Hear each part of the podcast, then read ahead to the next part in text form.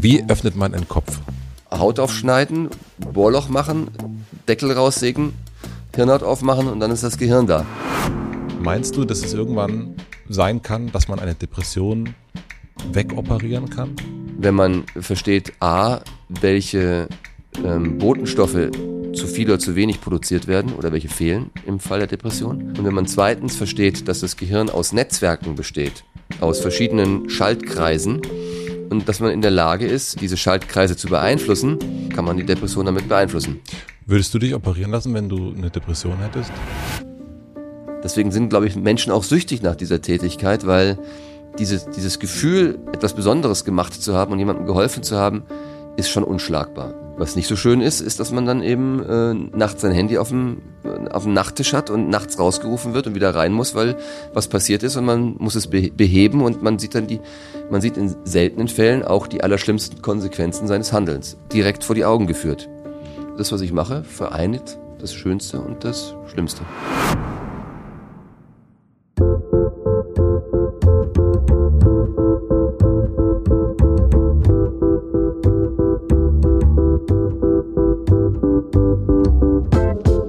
Willkommen im Hotel Matze, dem Interview-Podcast von Mit Vergnügen. Ich bin Matze Hirsche und ich treffe mich hier mit Menschen, die mich interessieren und versuche herauszufinden, wie die so ticken.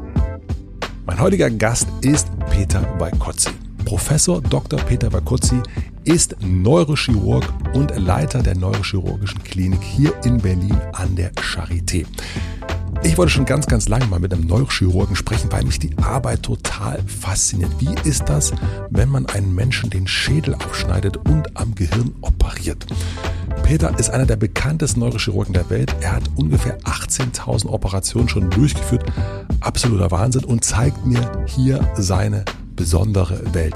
Er erzählt von seiner allerersten Operation, die auch sehr, sehr speziell war. Wir sprechen über Mut, den man natürlich braucht. Wir sprechen über Demut, aber auch über Übermut. Wir sprechen über seine Prägung, seinen emotionalen Führungsstil. Es geht um Fehlerkultur, es geht um Albernheiten im OP und wir sprechen über ein neues Wort, Entscheidungsimpotenz. Das habe ich hier gelernt. Ich wünsche euch viel Vergnügen im Hotel Matze mit Professor Dr. Peter Walkozi. Fand das ganz schön, dass du das auch als, ich weiß nicht, ob das im Interview war oder im Buch war, dass es eigentlich jetzt vor allen Dingen darum geht, äh, den Nach die, die Nachfolgen irgendwie zu bestimmen und zu gucken, wie viele Leute man da begeistert und mitnimmt. Genau, also das ist die einzige, also aus meiner Sicht gibt es ja verschiedene ähm, Währungen, in denen du dann ähm, bewertet wirst. Das könnte jetzt zum Beispiel sein, wie viele Operationen man gemacht hat oder wie viel man publiziert hat, aber ich denke, ab einem gewissen Punkt zählt eigentlich nur noch, wie viel Offsprings, wie viel Nachwuchs du generiert hast. Ja? Und äh, daran wird man dann gemessen, weil irgendwann interessieren die Leute sich nicht mehr dafür, ob du jetzt 500 oder 800 davon operiert hast, spielt auch keine Rolle. Warum ist das so wichtig? Wie viel Nachfolger oder Nachfolgerinnen man kann es ja auch gar nicht so richtig messen, vermutlich. Ne? Also bei Operationen kannst du es ja ganz klar quantifizieren, aber bei Nachfolgerinnen kannst du es wahrscheinlich nicht so. Aber warum ist das so, diese Zahl so wichtig? Oder dir vor allen Dingen? Also mir ist es erstmal wichtig, weil ich es auch aus sportlichen Gesichtsgründen sehe. Ja, es gibt ja, im Endeffekt ist es ja so, dass du verschiedene Unikliniken hast, die Vertreter haben oder wo der Chef oder die Chefin Vertreter hat und die bewerben sich auf Positionen. Mhm. Und wenn man natürlich, äh, wenn der eigene, die eigene Person, der, die eigene Frau, der eigene Mann da irgendwie eingeladen wird, dann ist es ja schon mal eine Auszeichnung, weil dann wird die Arbeit wertgeschätzt, die man da so an dem Standort macht. Ja. Und wenn man dann auch noch genommen wird, dann empfinde ich das, empfinde ich es als persönliche Auszeichnung, dass jemand, den ich ins Rennen geschickt habe, äh, genommen wird und Leute begeistert hat und Leute überzeugen konnte. Deswegen ähm, ist es für mich ein, ein, ein sehr sportlicher Wettbewerb, ja. Und ähm, auf der anderen Seite ist es dann auch natürlich schön, weil es einem, ein, weil es einem die Chance gibt, äh, das Feld, für das man sich begeistert und in dem man sich engagiert, natürlich auch ein Stück weit mitzugestalten. Je mehr ähm, Schülerinnen und Schüler man irgendwo platziert hat, desto mehr kann man von der Schule reden, oder? könnte man sagen. Ja. Weil Kozi-Schule und dann, es gibt ja Vertreter, also die, früher war das die hannoveranische Schule, die Hannover-Leute, die haben die Herzchirurgie und die Unfallchirurgie, die haben zum Beispiel alle wichtigen Chefposten für 10, 15 Jahre besetzt. Und das ist dann auch eine gewisse Auszeichnung. Ja, und außerdem, ja, und das ist dann im akademischen Feld, wenn du dann irgendwann mal, wenn ich ein alter Sack bin und die Leute werden sich über mich unterhalten oder werden sich auch nicht mehr über mich unterhalten oder ich werde mal Revue passieren lassen, was alles so passiert ist, dann wird im Endeffekt wird sein, ja, habe ich dann nicht alles falsch gemacht. Das ist ja so, wie wenn du Kinder hast und die entwickeln sich gut, dann denkst du auch, dass du nicht alles falsch gemacht hast. Was ist die Vaikotzi-Schule? Also wenn du, jetzt hast du dir ja schon in den Raum gestellt. Ja. Und was macht diese Schule aus? Wie? Ähm, also die Vaikotzi-Schule, wenn du es rein fachlich siehst, ist, ähm, dass wir sehr operativ orientiert sind. Wenn du in so einem, wenn du zu einem Arzt gehst, am besten noch zu jemandem, der gerne Leute reinschneidet oder du suchst einen Chirurgen, dann wirst du bei fünf verschiedenen Ärzten gewesen sein und hast fünf verschiedene Meinungen gehört. Mhm. Und ich glaube, an diesem Spruch ist ja so ein bisschen auch was dran. Ja. Weil äh, jeder liest so ein bisschen die Literatur anders und eigentlich sollte es alles evidenzbasiert sein. Eigentlich würde man erwarten, ist ja klar, was man da jetzt macht. Das müssen ja schon viele Tausende vorher so behandelt worden Mhm. sein und eigentlich müsste es klar sein. Das muss schon jemand untersucht haben. Aber es gibt natürlich Schattierungen, es gibt natürlich Nuancen und ähm, de, der Teufel hängt dann im Detail.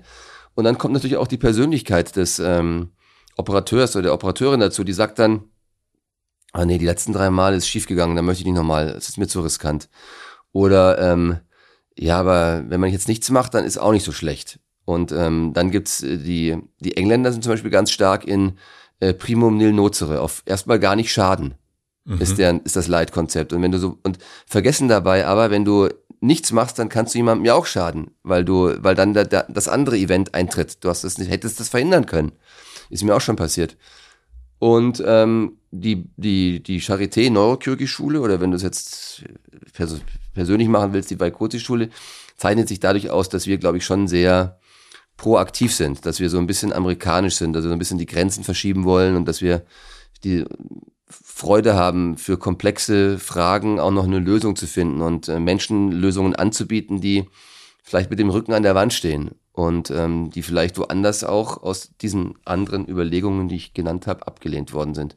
Also fachlich ist es eine relativ ähm, chirurgisch äh, orientierte Schule oder geprägte Schule und ähm, äh, wir sind eine, die nicht so richtig zögerlich ist, sondern auch so selbstbewusst an die Sache rangeht. Woher hast du deinen Mut, Menschen den Kopf aufzusägen? Äh, den Mut, das ist jetzt, äh, zum einen ist es dadurch begründet, dass ich an, der, äh, an einem Ort arbeite oder so ausgebildet worden bin, dass ich schon sehr früh viel Erfahrung sammeln konnte. War das Und- in Mannheim? In Mannheim war das, ja, aber in Berlin ist ja auch ähm, so ein Hotspot und das ist, wir haben da so ein, so, so eine, englisch gesagt, Exposure, also die Leute haben so eine, sehen so viele äh, komplexe Fälle und das ist ähm, so viele Herausforderungen, an die man sich mittlerweile nicht gewöhnt hat, aber je, je erfahrener man mit dem, mit dem Thema Herausforderung ist, desto mehr traut man sich auch zu und deswegen kriegt, daher kriegt man auch den Mut, ja. Also ist es schon mal das Fachliche jetzt wiederum, dass ich glaube, dass wir äh, ganz gut trainiert sind und ganz gut einschätzen können, was man macht, was, was geht und was nicht geht, in Anführungszeichen. Aber auf der anderen Seite ist es auch, äh, ich, nehme, ich- ich persönlich nehme meinen Mut, dass ich in meiner Arbeit etwas gefunden habe, so meinen, meinen Lebensinhalt, den Wert, äh, der mich begeistert und äh, in dem ich aufgehe. Und das gibt mir natürlich auch Mut, dass ich etwas mache, was, ähm, was ich als meinen Lebensinhalt erkannt habe und was für mich jetzt nicht unbedingt nur Arbeit, sondern auch Berufung ist und äh, eine Mission ist. Ja, Und deswegen denke ich auch, habe ich einen gewissen Mut, dass ich das äh, so begeistert machen kann. Und dann ähm, habe ich natürlich ein gutes Umfeld. Ich hatte über die Zeit habe ich ein gutes Umfeld aufbauen können, viele Weggefährten, viele Mitarbeiter, Mitarbeiter Mitarbeitende, sagt man ja. Und ähm, die geben mir natürlich auch Mut, weil die einem Rückhalt geben und weil ich weiß, dass es gemeinsam im Team gut funktioniert. Das ist ja eine Antwort, die für jetzt total schlüssig ist, aber so ganz am Anfang ist das ja nicht so. Also wenn man so das erste Mal in so einem UP steht und sagt, jetzt schneid mal auf und leg mal rum, ähm, das ist ja auch, das, also ich stelle mir das, ich habe das heute erzählt, dass du kommst und für alle was, wie, also wie kann man das machen? Also diesen Kopf aufsägen. Und ich verstehe, wenn man das, wie du 25.000 Mal vielleicht gemacht hast, dann ist das wahrscheinlich so ein bisschen normaler, nehme ich an. Hm. Ähm, aber dieser erste Schritt, das, das erste Mal zu machen, der erste Mut und überhaupt diesen ganzen Weg dahin zu gehen, bis man es dann überhaupt macht. Weißt du, was ich meine? Ja, ja, aber ich habe ja beim ersten Mal, das habe ich auch mal in dem Buch beschrieben, habe ich mir ja in die Hosen gemacht bei Ja. meiner ersten Operation. Da hat mir dann mein ehemaliger, mein damaliger Chef, dann äh, der Professor Schmiediger aus Mannheim, an die Hand genommen. Und ich habe ja noch vorher schnell nachgelesen, wie es eigentlich genau geht und ähm, war nat- ehrfürchtig. Und ähm, aber ich hatte eine Doktorarbeit gemacht, wo ich viel handwerklich trainiert hatte, wo ich viel äh, geübt hatte mit den mit Fingerfertigkeiten. Deswegen war ich schon ein Stückchen weiter in was was was Fingerfertigkeiten angeht und das hat jetzt deswegen habe ich jetzt nicht den Mut gehabt, das zu machen. Ich bin an die Hand genommen worden und bin schrittweise dran geführt worden, aber weil ich ähm, auch eine steile Lernkurve dadurch gehabt habe, äh, hat man mir auch immer mehr zugetraut oder hat man mir auch immer signalisiert und gespiegelt, ähm, dass, dass, dass, dass, ich den, dass ich den Mut haben kann. Und ähm, Durch Zuspruch? durch Zuspruch, durch äh, Übertragen von, äh, durch die Operationen, die ich machen durfte. Wenn du äh, nicht so eine steile Lernkurve hast, dann traut man dir nicht so komplexe Sachen zu und dann wirst du vielleicht nicht so mutig. Ich denke, das hängt alles irgendwie miteinander zusammen. Und ähm, Mut ist ja auch immer ein, ein schmaler Grad. Es ist ja immer so ein schmaler Grad zu waghalsig oder zu hasardeurisch. Ja. Ähm, deswegen ist äh, die, die richtige Mischung oder der richtige Mut oder die richtige Bereitschaft, Herausforderungen anzunehmen, hat natürlich noch ganz andere Komponenten, sich selber einschätzen zu können, ähm, ein gewisses gesundes Selbstbewusstsein in seine Fähigkeiten zu haben. Und ich glaube auch ganz stark daran, dass du, um etwas zu lernen, etwas, ob das etwas Handwerkliches oder was, ähm, ob das jetzt ein Musiker ist oder ob das jetzt ein Instrument ist, was du lernst, du musst natürlich sehr viel trainieren, die berühmten 10.000 Stunden Regeln, ja. Mhm.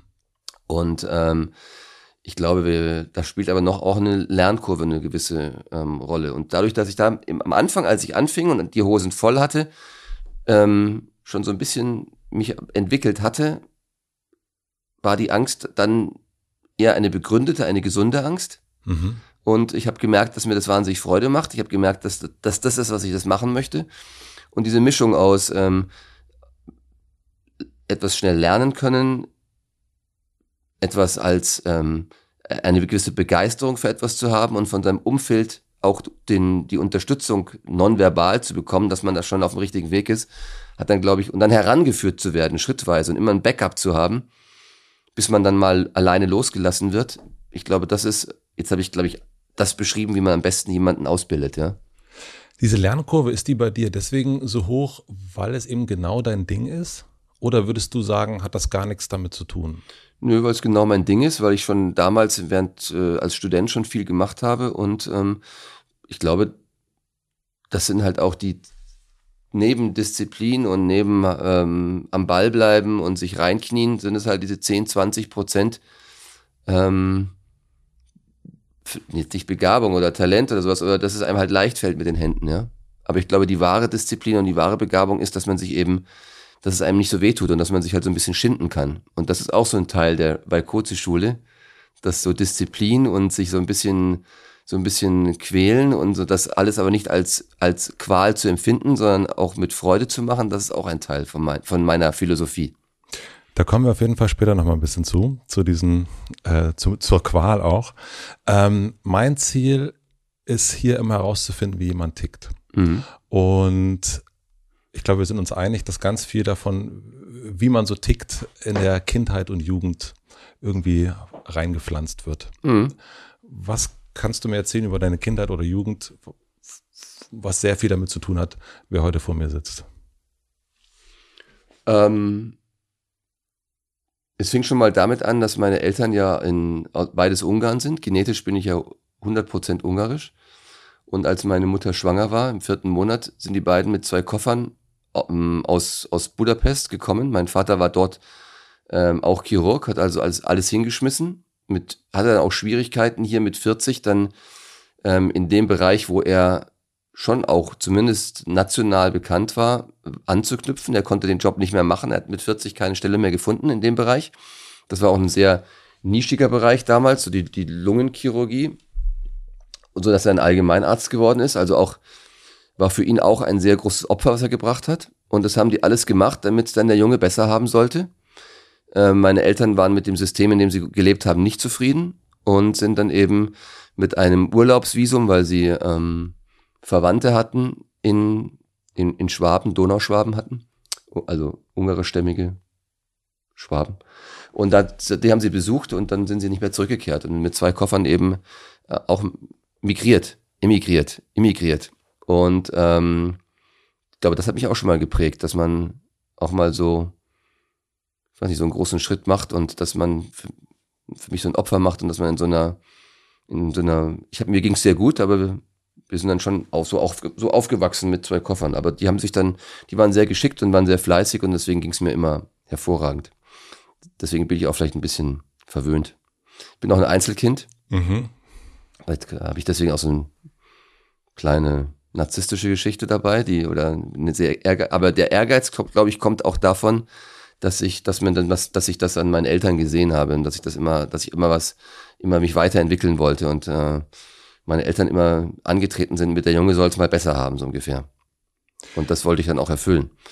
Und dann habe ich sehr viel, bin ich sehr, bin ich sehr sportlich gewesen und bin auch sehr viel, sehr früh in Leistungssport gegangen. Mhm. Da bin ich, glaube ich, auch. Ähm, du hast Tennis gespielt? Genau, da bin ich aber auch gut ähm, gedrillt worden. Also habe mich auch gerne drillen lassen, weil es mir Freude gemacht hat. Wann war für dich klar, dass du Neurochirurg wirst? Und vor allen Dingen wie? Ist dir das klar geworden? Ähm, also erstmal habe ich Medizin studiert, da war es für mich überhaupt nicht klar. Es ist für mich sehr spät klar geworden. Ähm, nämlich erst dann, als ich mich begonnen habe, für, die, für das Gehirn und für die Neurologie zu interessieren. Während des Studiums, während der Anatomie, habe ich das immer ausgelassen, weil mir das zu schwierig erschien oder es war zu viel Detailwissen. Das war immer mein Mut zur Lücke, dass ich so die Hirnnerven oder so nicht gelernt habe, so richtig. Und ähm, kann man sich überhaupt nicht vorstellen. Ja, ist so. Ähm, und äh, da habe ich mich eher für eine Zeit lang habe ich mir eher so für äh, Transplantationschirurgie und Immunologie, da habe da hab ich das gesehen, dass ich das irgendwie verbinden kann, die Forschung und die Klinik oder für mhm. Unfallchirurgie, so ganz harte Unfälle und so, oder zusammenflicken Leute. Das fand ich gut. Und dann habe ich, äh, die, dann habe ich aber die Neurologie kennengelernt und dann fand ich das spannend. Das war mir aber zu wenig ähm, ähm, anpackend oder zumindest zu wenig operativ, chirurgisch, manuell. Ähm, obwohl, aber, aber ich mochte die, die, die Theorie dahinter und die Wissenschaft dahinter. Inwiefern? Naja, es ist ja schon ein sehr, äh, ein, also, erstens ist das Gehirn ein sehr spannendes Organ. Zweitens sind das ja auch äh, alles sehr kluge Menschen, die sich auch sehr viele Fragen stellen und wo es auch viel, sehr viel, sehr, sehr spannende Forschung gibt. In Neurowissenschaften ist halt auch ein extrem spannender Forschungsbereich.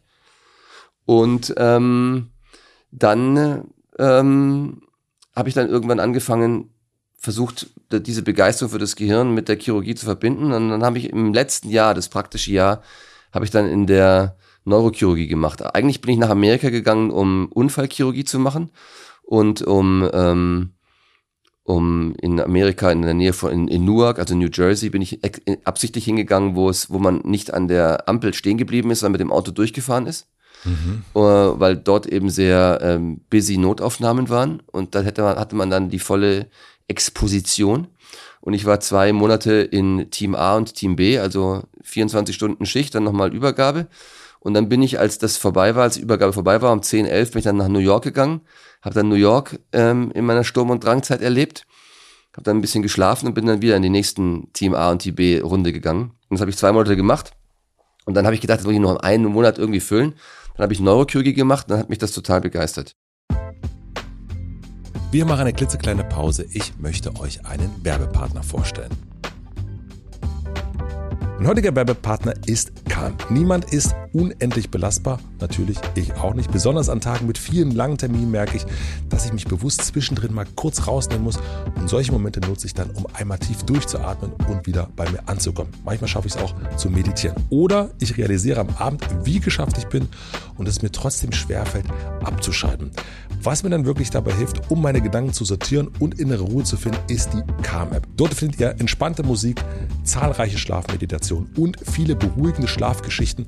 Eine davon habe ich selber auch eingesprochen. Seitdem ich die Calm-App nutze, finde ich deutlich schneller in den Schlaf, anstatt noch nachts ewig im Dauerscroll-Modus zu sein. Falls ihr das auch kennt, schneller schlafen wollt und eure nächtliche Bildschirmzeit reduzieren wollt, probiert einfach mal Calm aus. Über den Link calm.com slash bekommt ihr einen exklusiven Rabatt von 40% auf das Calm Premium Abo mit Zugriff auf alle Inhalte. Ich kann euch sagen, es lohnt sich. calm.com slash c-a-l-m.com slash Den Link findet ihr natürlich auch wie immer im Linktree in meinen Shownotes. Vielen Dank an Calm für die Unterstützung dieser Folge. Und nun zurück zum Gespräch. Ich würde kurz bevor du weiter erzählst zur Neurochirurgie, will ich das kurz nochmal fragen. Das heißt, Unfallchirurgie, New Jersey und da knall, also das, was ich mir vorstelle, sind Schusswunden, sind ähm, eingeschlagene Schädel. Also ja. das hört sich irgendwie, also es ist jetzt nicht Prenzlauer Berg. Nein, also mein Doktorvater damals, ähm, der kannte den Unfallchirurgen in, in Newark, weil die haben halt ähm, da, wo ich Doktorarbeit gemacht habe, auch viel Traumaforschung gemacht. Und äh, wie man dann halt so in, dann die wissenschaftliche Welt ist klein, dann kennt man jemanden und dann habe ich mich da beworben und dann habe ich ein Empfehlungsschreiben gehabt und dann durfte ich halt da mein PJ machen. Das PJ ist das letzte Jahr in, im, im Studium. Das machst du unentgeltlich und da arbeitest du halt als Student im Team mit. Und ähm, dann bin ich eben nach, äh, nach, nach Newark und ich wollte, ich hätte auch nach, äh, hätte auch nach in die Bronx gehen können, ja. Also so muss man sich das vorstellen. Aber er kannte halt den Menschen in Newark und ich wollte irgendwo hingehen, wo es Schussverletzungen gibt und wo damals ähm, die jungen Leute, da wurden gerade die, äh, die Airbags eingeführt, dann haben die halt Autos geklaut und sind halt mit voll Karacho gegeneinander geknallt auf der Autobahn, weil sie die Airbags testen wollten. Und dann ähm, und dann geht man natürlich als junger Student dann natürlich auch hin, weil man dann natürlich hofft, dass man dann auch mitoperieren kann und dann mal ein bisschen äh, eine, eine, eine Thorax-Drainage, also eine, so, eine, so eine Drainage in den Brustraum, wenn jemand da akut verletzt ist, legen darf. Und das durfte ich alles machen. Und damals ist meine Begeisterung für diese Notfallmedizin und für diese Action und für dieses Adrenalin natürlich voll befriedigt worden und geweckt worden. Aber wenn du dann, also ich stelle mir das auch irgendwie jetzt ja gerade vor, du machst dann tagsüber oder nachts, machst du diesen Job und nächst da irgendjemand die Schussverletzung zu und dann gehst du nach New York feiern und, ja. und dann lernst du jemanden kennen an der Bar und die Person fragt, und was machst du so? Was hast du heute gemacht? Ja, ich habe Schussverletzungen zugenäht. Ähm, ja, nein, das, ja, damals war das ja für New York ganz normal. Aber das, das, das, war ja, das war ja, das war ja 94 oder 95 in New York. Da wissen wir ja alle, wie es in New York noch zugegangen ist. Aber ähm, ich meine, das ist ja schon natürlich auch skurril. Also, dass jemand sagt, ja, ich Ja, aber ich habe ja nie gesagt, ich habe ja immer einen Spaß draus gemacht, dass ich nie sage, was ich mache. Ich, Ach so. Also jetzt bin ich, da sage ich, dass ich Arzt bin, aber früher habe ich irgendwas anderes immer angegeben, je nachdem, welche Laune ich hatte. Aber ähm, ich hatte dann da Freunde und ich habe da zum Beispiel die Blumen Group. Die hatten das, die, die waren das erste Jahr der Blumen Group, habe ich da gesehen. Oder wir waren halt in irgendwelchen Clubs. Und ähm, das habe ich alles mitgemacht, ja. Und da, da hat, das habe ich zwei Monate lang gemacht. Und die Amis schaffen es ja immer, so eine Begeisterung in ihren Leuten zu wecken. Und die haben ja so einen Optimismus. Mhm. Und ähm, die jammern ja auch nicht, sondern das ist ja so, das, das, hat mich damals, das hat mich, das hat, wenn ich jetzt retrospektiv jetzt in einer Führungsrolle, hat mich das am meisten begeistert, wie die Amerikaner das geschafft haben damals. Das ist, dass ich einfach nur zwei Monate lang jeden zweiten Tag sechs Stunden geschlafen habe und total super fand. Die haben es geschafft, durch Bestätigung dich immer wieder herausfordern, ja. dich, dich in Situationen äh, zu versetzen, wo du überhaupt nicht weißt, ob du da durchkommst. Genau, ja, genau. Und dann, dann war das vorbei und dann habe ich aber auch schon verstanden, dass es so etwas in Deutschland nicht genau gibt. Das liegt an der an der Organisation de, des Notfallsystems und was Orthopäden und Unfallchirurgen Weniger machen. Weniger Schusswaffen auch. Ja, aber und ich habe auch Sorry. verstanden, dass es etwas ist, was man vielleicht mit 50 dann irgendwie, dass man dann auch schon müde sowas zu machen. Ne? Ja. Und obwohl Neurochirurgie dann auch ein sehr, ähm, 30 Prozent unserer Sachen sind auch Notfälle. Also da geht's auch schon zu, zur Sache. Aber auf jeden Fall habe ich dann, ähm, dann noch einen Monat plastische gemacht. Fand ich sehr schön, aber das hat mich jetzt nicht so begeistert. Und dann habe ich noch Neurochirurgie dran gehängt. Und ähm, das habe ich nur gemacht, damit nichts anderes eingefallen ist. Und als ich das gemacht habe, fand ich schon zumindest mal interessant. Und dann war damals die Zeit des AIPs, da wurden ja, äh, da war Ärzteschwemme und weil die Ärzte keinen Jobs bekommen haben, hat man ja angefangen, die Anfängerstellen zu dritteln und da hat man ja für 1200 Euro, 1200 D-Mark, damals 1200 D-Mark, hat man ja die ersten ähm, 18 Monate, waren es 18 Monate, waren es zwei Jahre oder was, glaub, weiß nicht, 18 Monate waren es, glaube ich, hat man dann ja für ähm, quasi so einen so so ein, so ein Einstieg gehabt. Und da habe ich mich für diese Stellen beworben und ähm, dann habe ich mich, weil ich gar nicht wusste, was ich machen wollte, für Allgemeinchirurgie äh, mit Schwerpunkt Transplantation, für Unfallchirurgie und für Neurochirurgie beworben. Und dann habe ich aber das Glück gehabt, dass ich äh, in diesen drei jeweils eine Stelle hatte. Ich hatte mich an zehn Stellen beworben oder neun, drei, drei, drei. Und dann habe ich eins, eins, eins gekriegt, was mir aber nicht richtig geholfen hat, weil dann wusste ich noch immer nicht, was ich machen sollte. Und dann habe ich aber das Unfallchirurgische relativ rasch abgesagt. Und dann hatte ich äh, das ähm, Allgemeinchirurgische und das Neurochirurgische. Und dann konnte ich mich nicht entscheiden, bis eine Woche Beide Verträge lagen bei mir zu Hause. Und ich konnte mich nicht entscheiden, was ich machen sollte. Und habe angefangen zu somatisieren, bin morgens aufgewacht, mir war schlecht, ich musste mich erstmal übergeben. Und äh, ich war in einer Situation, die ich so auch nicht mehr wiedererleben wollte, dass ich äh, eine Entscheidung so lange hinausgezögert hatte oder mich nicht entscheiden konnte, dass ich entscheidungsimpotent geworden war. Kennst du das? Entscheidungsimpotent. Ja, du denkst, du, du, du denkst, Wort. du entscheidest dich für ein Wort, für eine Seite und im nächsten Moment denkst du mir, totaler Mist, das kann ich nicht machen. Ja. Und entscheidest dich für die andere Seite. Kenn ich. Und eigentlich, wenn du in der Situation bist, kann man ja auch mal sagen, eigentlich ist es egal. Münze. Ich werfe eine Münze. Nein, eigentlich ist es egal. Egal, was ich, wofür ich mich entscheide, es wird schon gut sein. Wenn ich beides an beiden so hänge, dann muss es auch, muss es auch was haben, ja. Und dann habe ich mich nur für die Neurochirurgie entschieden, weil mein zukünftiger Chef mir schrieb, ich höre, oder ich, ich habe den Eindruck, sie können sich schwer entscheiden. Aber äh, Telepathie? Naja, er hat dann auch schon irgendwie auf eine Entscheidung gewartet, ja. Ach, okay. Ja, er wollte die Stelle besetzen. Ja. Aber er hat es höflich formuliert. Schön. Und, ähm, äh, und weil ich in ihm dann, mein Vater war mittlerweile gestorben, dann auch so, ein, so eine emotionale Bezugsperson vermutete oder dann so einen Vaterersatz gesehen habe, der hat mich schon sehr, ähm, sehr, sehr stark emotional berührt oder heute würde man gesagt abgeholt. Mhm. Und ähm, dann habe ich mich allein nach der Person, nach dem, und das ist jetzt jetzt kommen wir ein ganz modernes Wort Mentoring. Ich habe in ihm quasi meinen Mentor gesehen oder eine emotionale äh, Bindung zu ihm gehabt und deswegen habe ich mich für das Fach entschieden. Weil ich dann schon dachte, wenn ich mich für das Fach nicht entscheiden kann, dann gehe ich halt zu dem Menschen, der mich jetzt am meisten berührt. Und hat sich das für dich ausgezahlt? Also auch menschlich kann man dann, also das wirst du wirst jetzt nicht schlecht über ihn reden, aber also hat sich das gelohnt für dich? Das hat mich total gelohnt. Das war auch, das ist auch das, was ich aus seiner Schule mitgenommen habe. Dieser ähm, emotionale Führungsstil. Und ähm, ich habe mir lange Zeit gewünscht, dass ähm, alle Leute, mit denen ich arbeite, so ein emotionales Verhältnis zu mir haben. Und ähm, habe natürlich aber auch gelernt über die Zeit, dass das auch schon eine gewisse einzigartige oder eine besondere Situation war, die man nicht ähm, nicht auf Fingerschnippen irgendwie auslösen kann. Das muss sich entwickeln. Und ähm, aber ich habe deswegen auch von ihm so einen emotionalen Führungsstil ähm, entwickelt, ja. Kannst du mir den näher erläutern? Also wie hat sich das gezeigt, das Emotionale? Also gerade in dem Also ich habe das Gefühl gehabt, dass ich also emotionale Führungsstil in meinen Augen bedeutet, du führst so eine Klinik oder einen Bereich wie eine Familie. Da kommt jemand, der ist ganz frisch, der kommt da frisch zur Welt oder der kommt da gerade als Baby rein und dann ziehst du den durch. Und ähm, als ich äh, fachlich und inhaltlich pubertiert habe, als ich dann junger Oberarzt war, dann ähm, hatten wir genauso die Fights miteinander und dann ja, dann, dann, dann, dann, dann gab es auch mal Liebesentzug und dann hat man darunter gelitten. Man kann sich auch sagen, mir doch egal, leck mich am Arsch. Aber, aber, natürlich nicht egal. Aber war mir nicht egal, weil ich war ja an den emotional gebunden. Und ähm, das habe ich, das hat das, das und äh, und in dem Moment, wo ich ausgezogen bin, ähm, haben wir einmal pro Woche telefoniert und haben ein ganz enges Verhältnis wieder gehabt. Und das ist für mich so ein bisschen emotionaler Führungsstil. Emotionaler Führungsstil bedeutet für mich, ähm, äh, wenn, wenn, wenn mir als Chef was nicht passt und ich verziehe so das Gesicht oder ich signalisiere, jemand hat was falsch gemacht, dann hat er auch ein schlechtes Gewissen. Oder ja. er spürt diese Emotionalität, ja. Das ist natürlich auch das liegt nicht jedem, weil das ist natürlich auch eine sehr starke Bindung und nicht jeder möchte so eine starke Bindung haben und ähm, äh, das ist ein emotionaler Führungsstil ist sehr schön, wenn man gemeinsam irgendwas feiert oder was ganz Tolles erreicht hat gemeinsam. Es kann aber auch weh, wehtun, wenn man gemeinsam so ein bisschen halt leidet oder so ein bisschen ähm, Enttäuschungsschmerz hat, ja.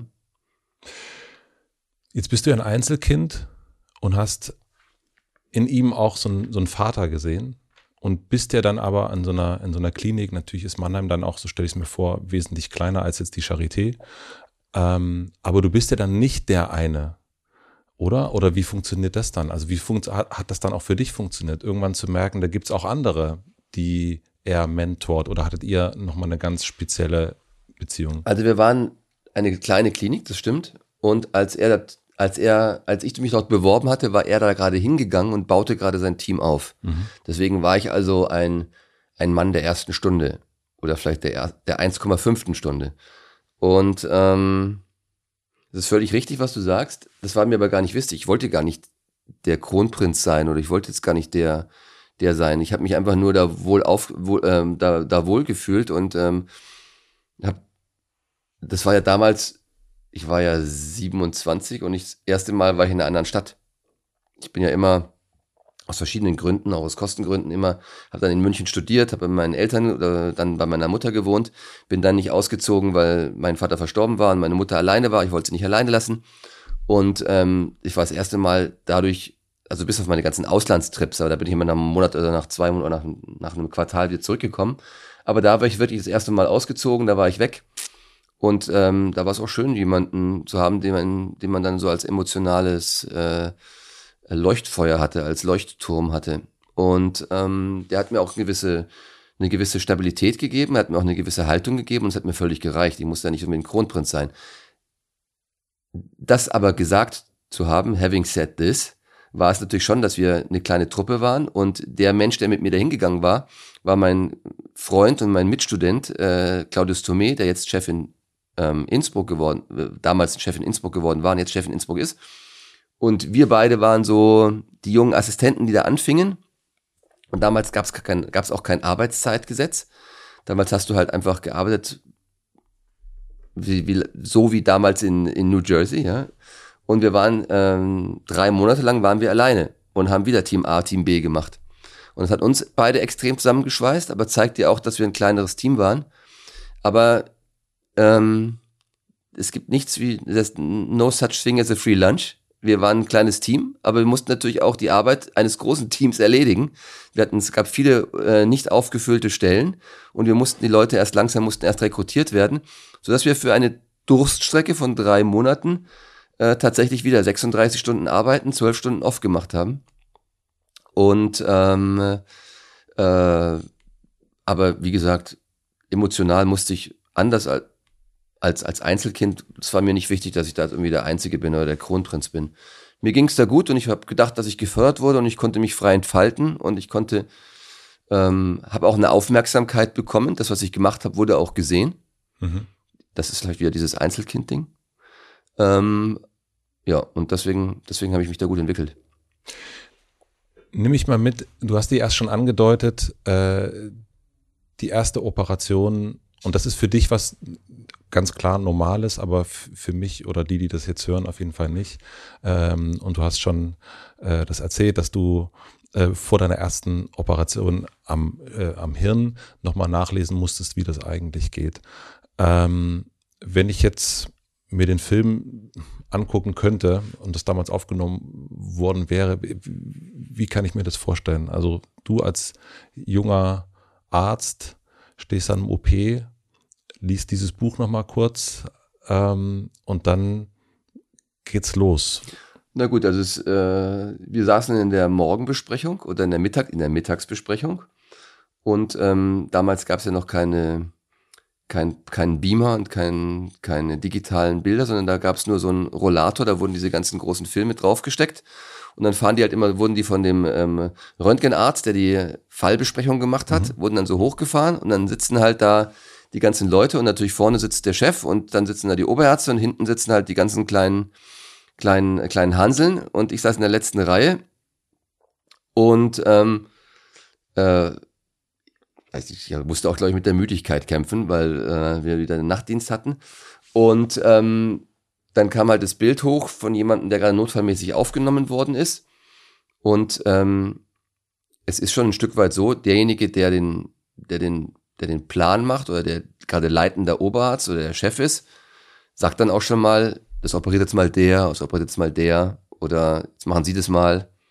Und äh, die werden auch so ein bisschen zugeteilt. Also es ist nicht so, dass man da jetzt hinkommt und dann geht es um ein Rotationsverfahren, sondern ähm, ich saß dann da und dann kam da dieses, diese 75-jährige etwa ähm, Patientin, die hatte sich den Kopf geschlagen, hatte eine Blutung im Kopf und ähm, hatte jetzt schlaganfallsähnliche Symptome. Sie konnte ihren Arm nicht bewegen, sie konnte nicht sprechen, weil dieses, dieses Blut war über dem Sprachareal.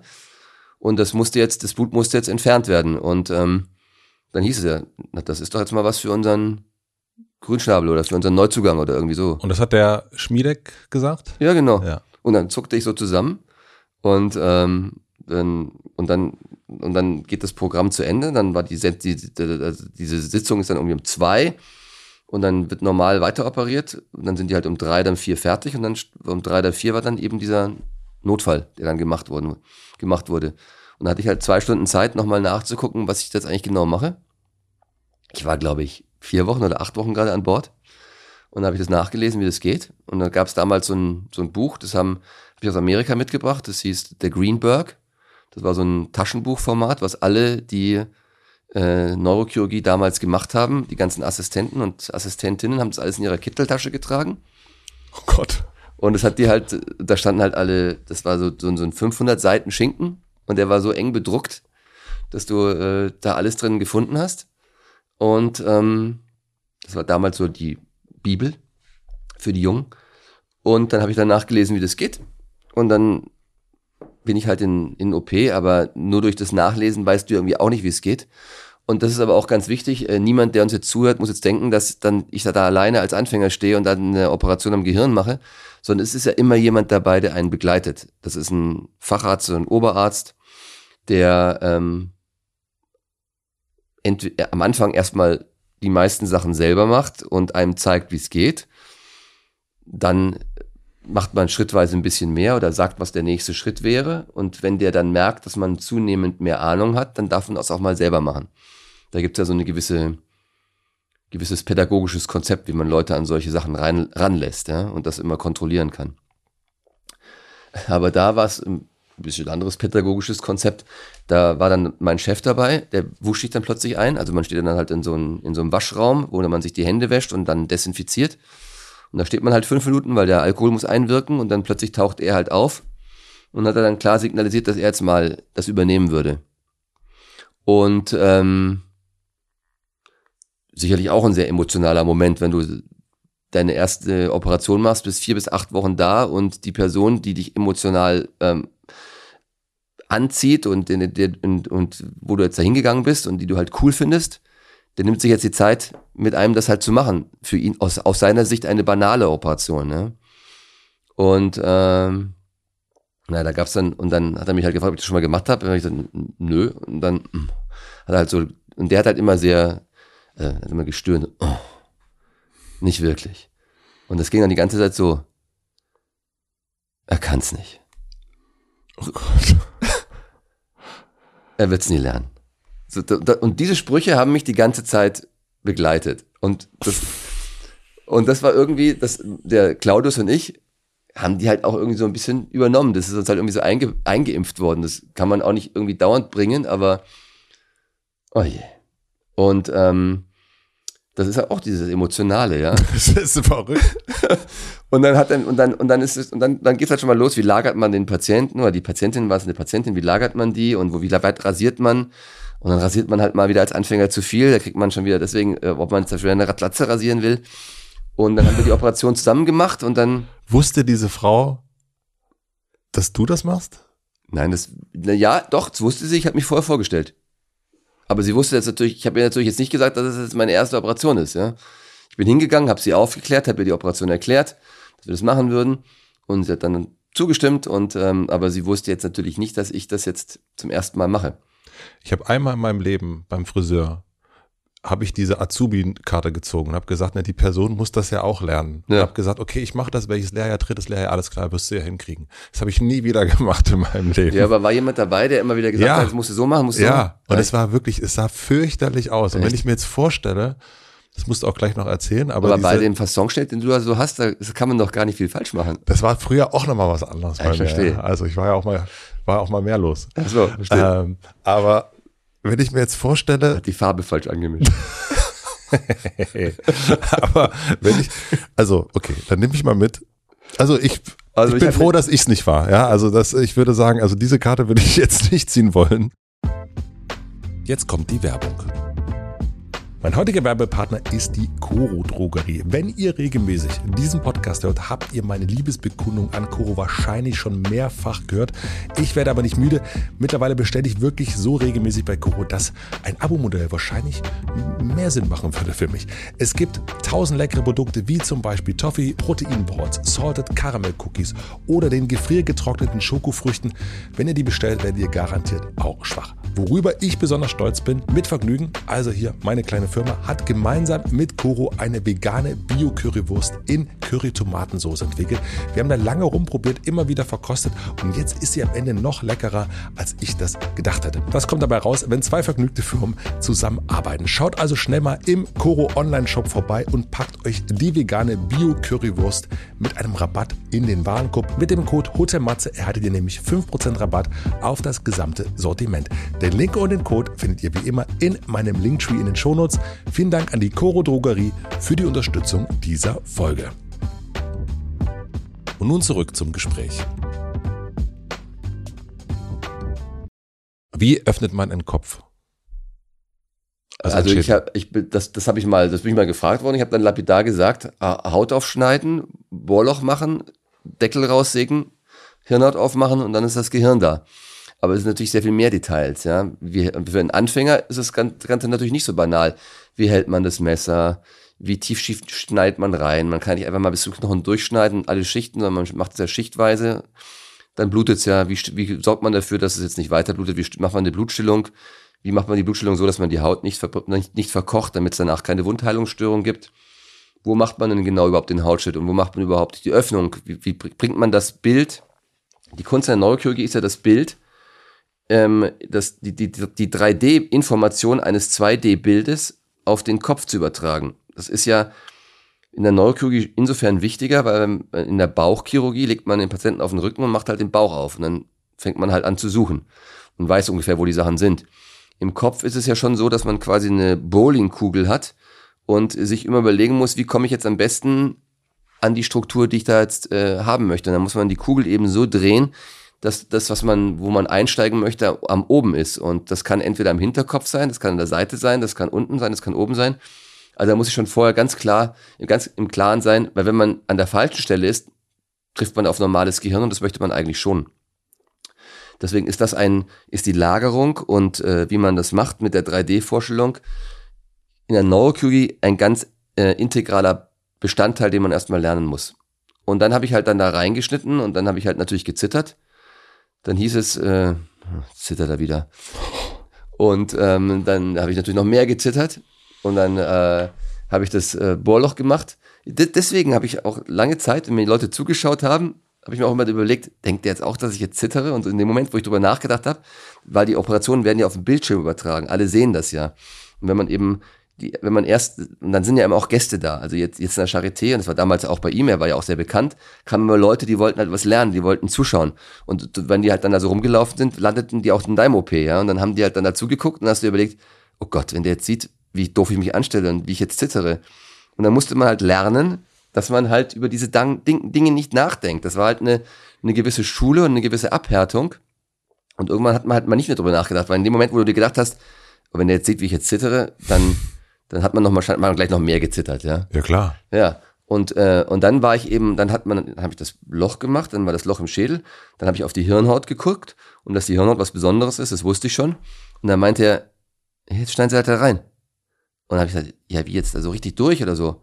Da ist doch Gehirn eventuell drunter. Nein, da ist das Hämatom drunter. Jetzt, jetzt schneiden Sie da rein. Und dann standen wir da wie Pat und Patachon, ja, und er hat mir halt dann gut zugeredet, jetzt da mal reinzuschneiden, was ich dann auch gemacht habe. Und dann haben, war auch das Blut da und dann haben wir auch das Blut abgelassen. Also so lief das.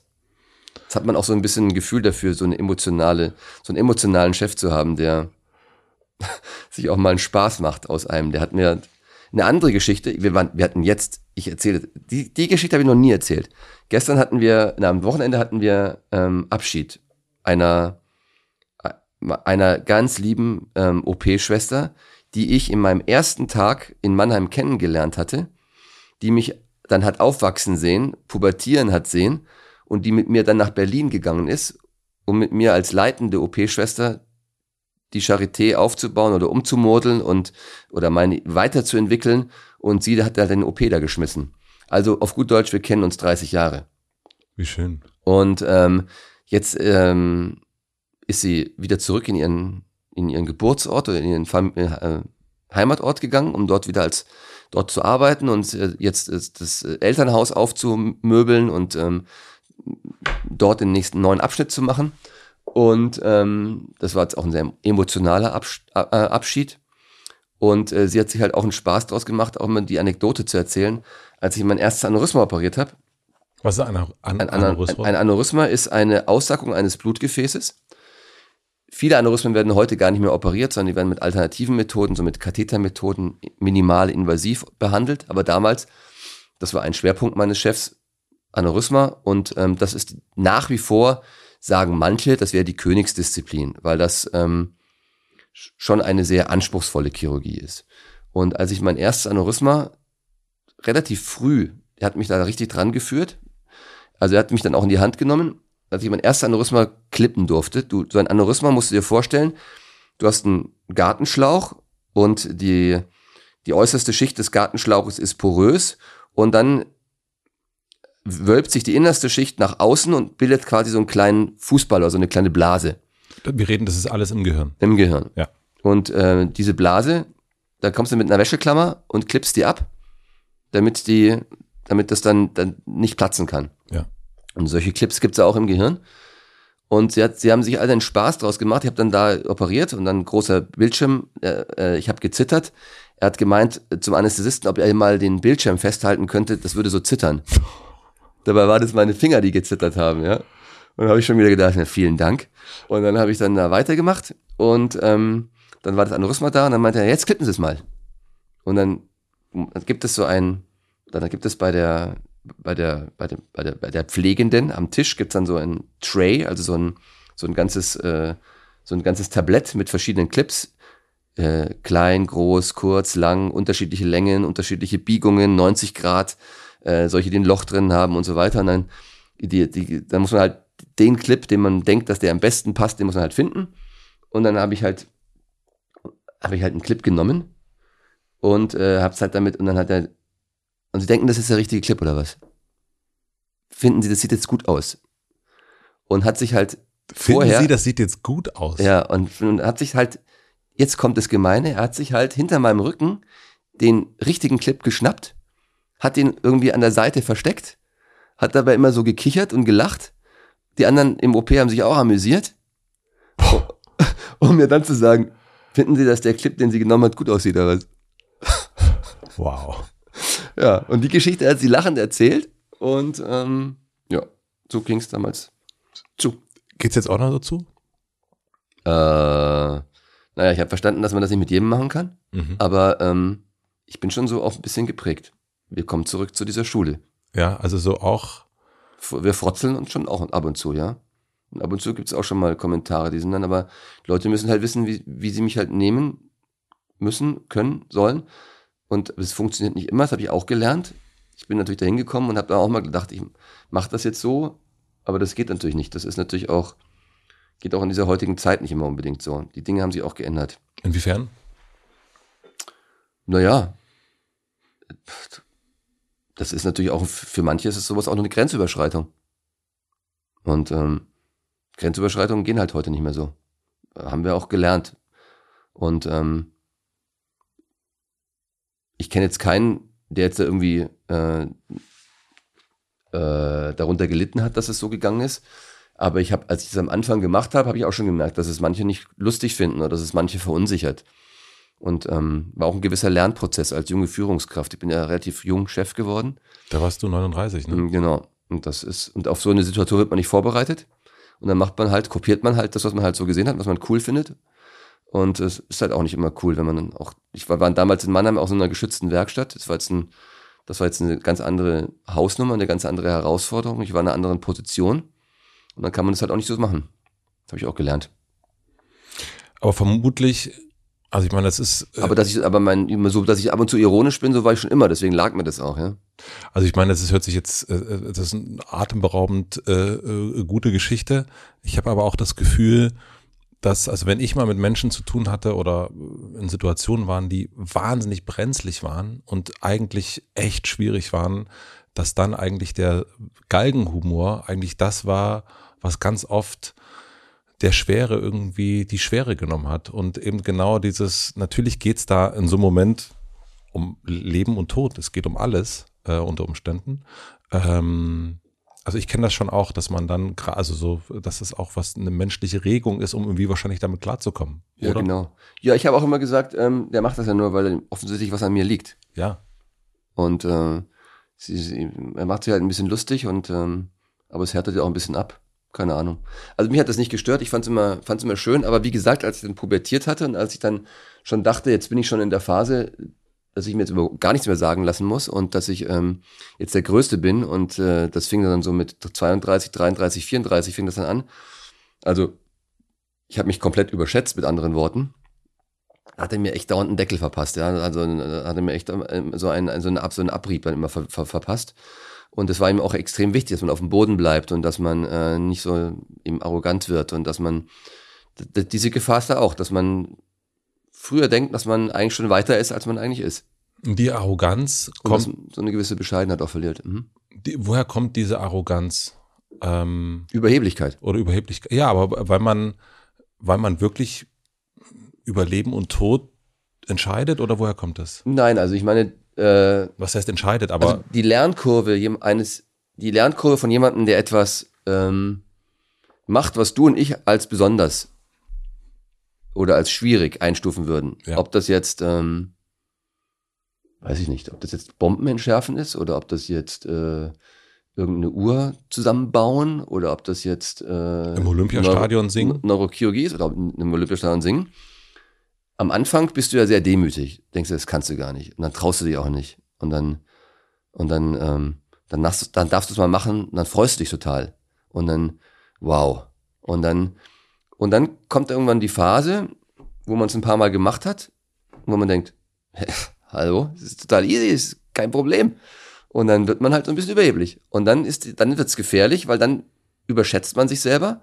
Dann macht man Dinge, die schief gehen und dann äh, lernt man die, dann erfährt man die Kehrseite der Medaille und dann ist man zu, im, im besten Fall ist man dann äh, frustriert und äh, auch deprimiert und niedergeschlagen, weil man ja und dann ist man in der Phase, wo man schlechte Erfahrungen gemacht hat, ein gebranntes Kind ist und dann verhält man sich eigentlich zurückhaltender, als man eigentlich könnte, weil man und so ist es ein Oszillieren, es geht auf und ab.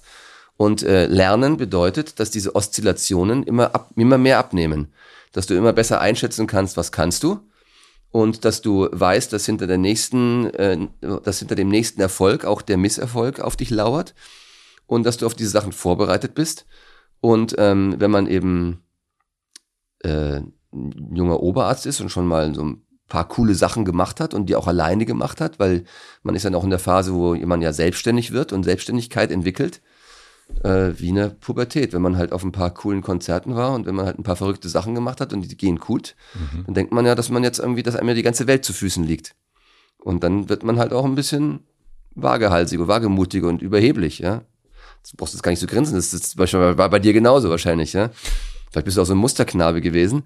Aber ich, ich, dann denkt man halt, und das, dass, dass das kein Phänomen ist, das nur mich betrifft, das sehe ich auch in meiner eigenen Mannschaft.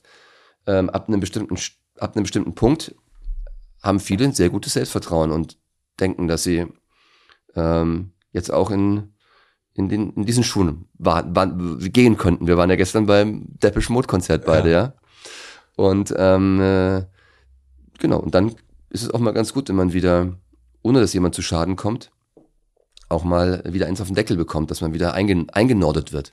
Ja, ich war, also warum ich gegrinst habe, ist genau der Punkt, weil also ich habe es natürlich auch übertrieben als äh, als Teenager und vielleicht auch das eine oder andere Mal auch später, aber dann ähm, hatte die die Großmannssucht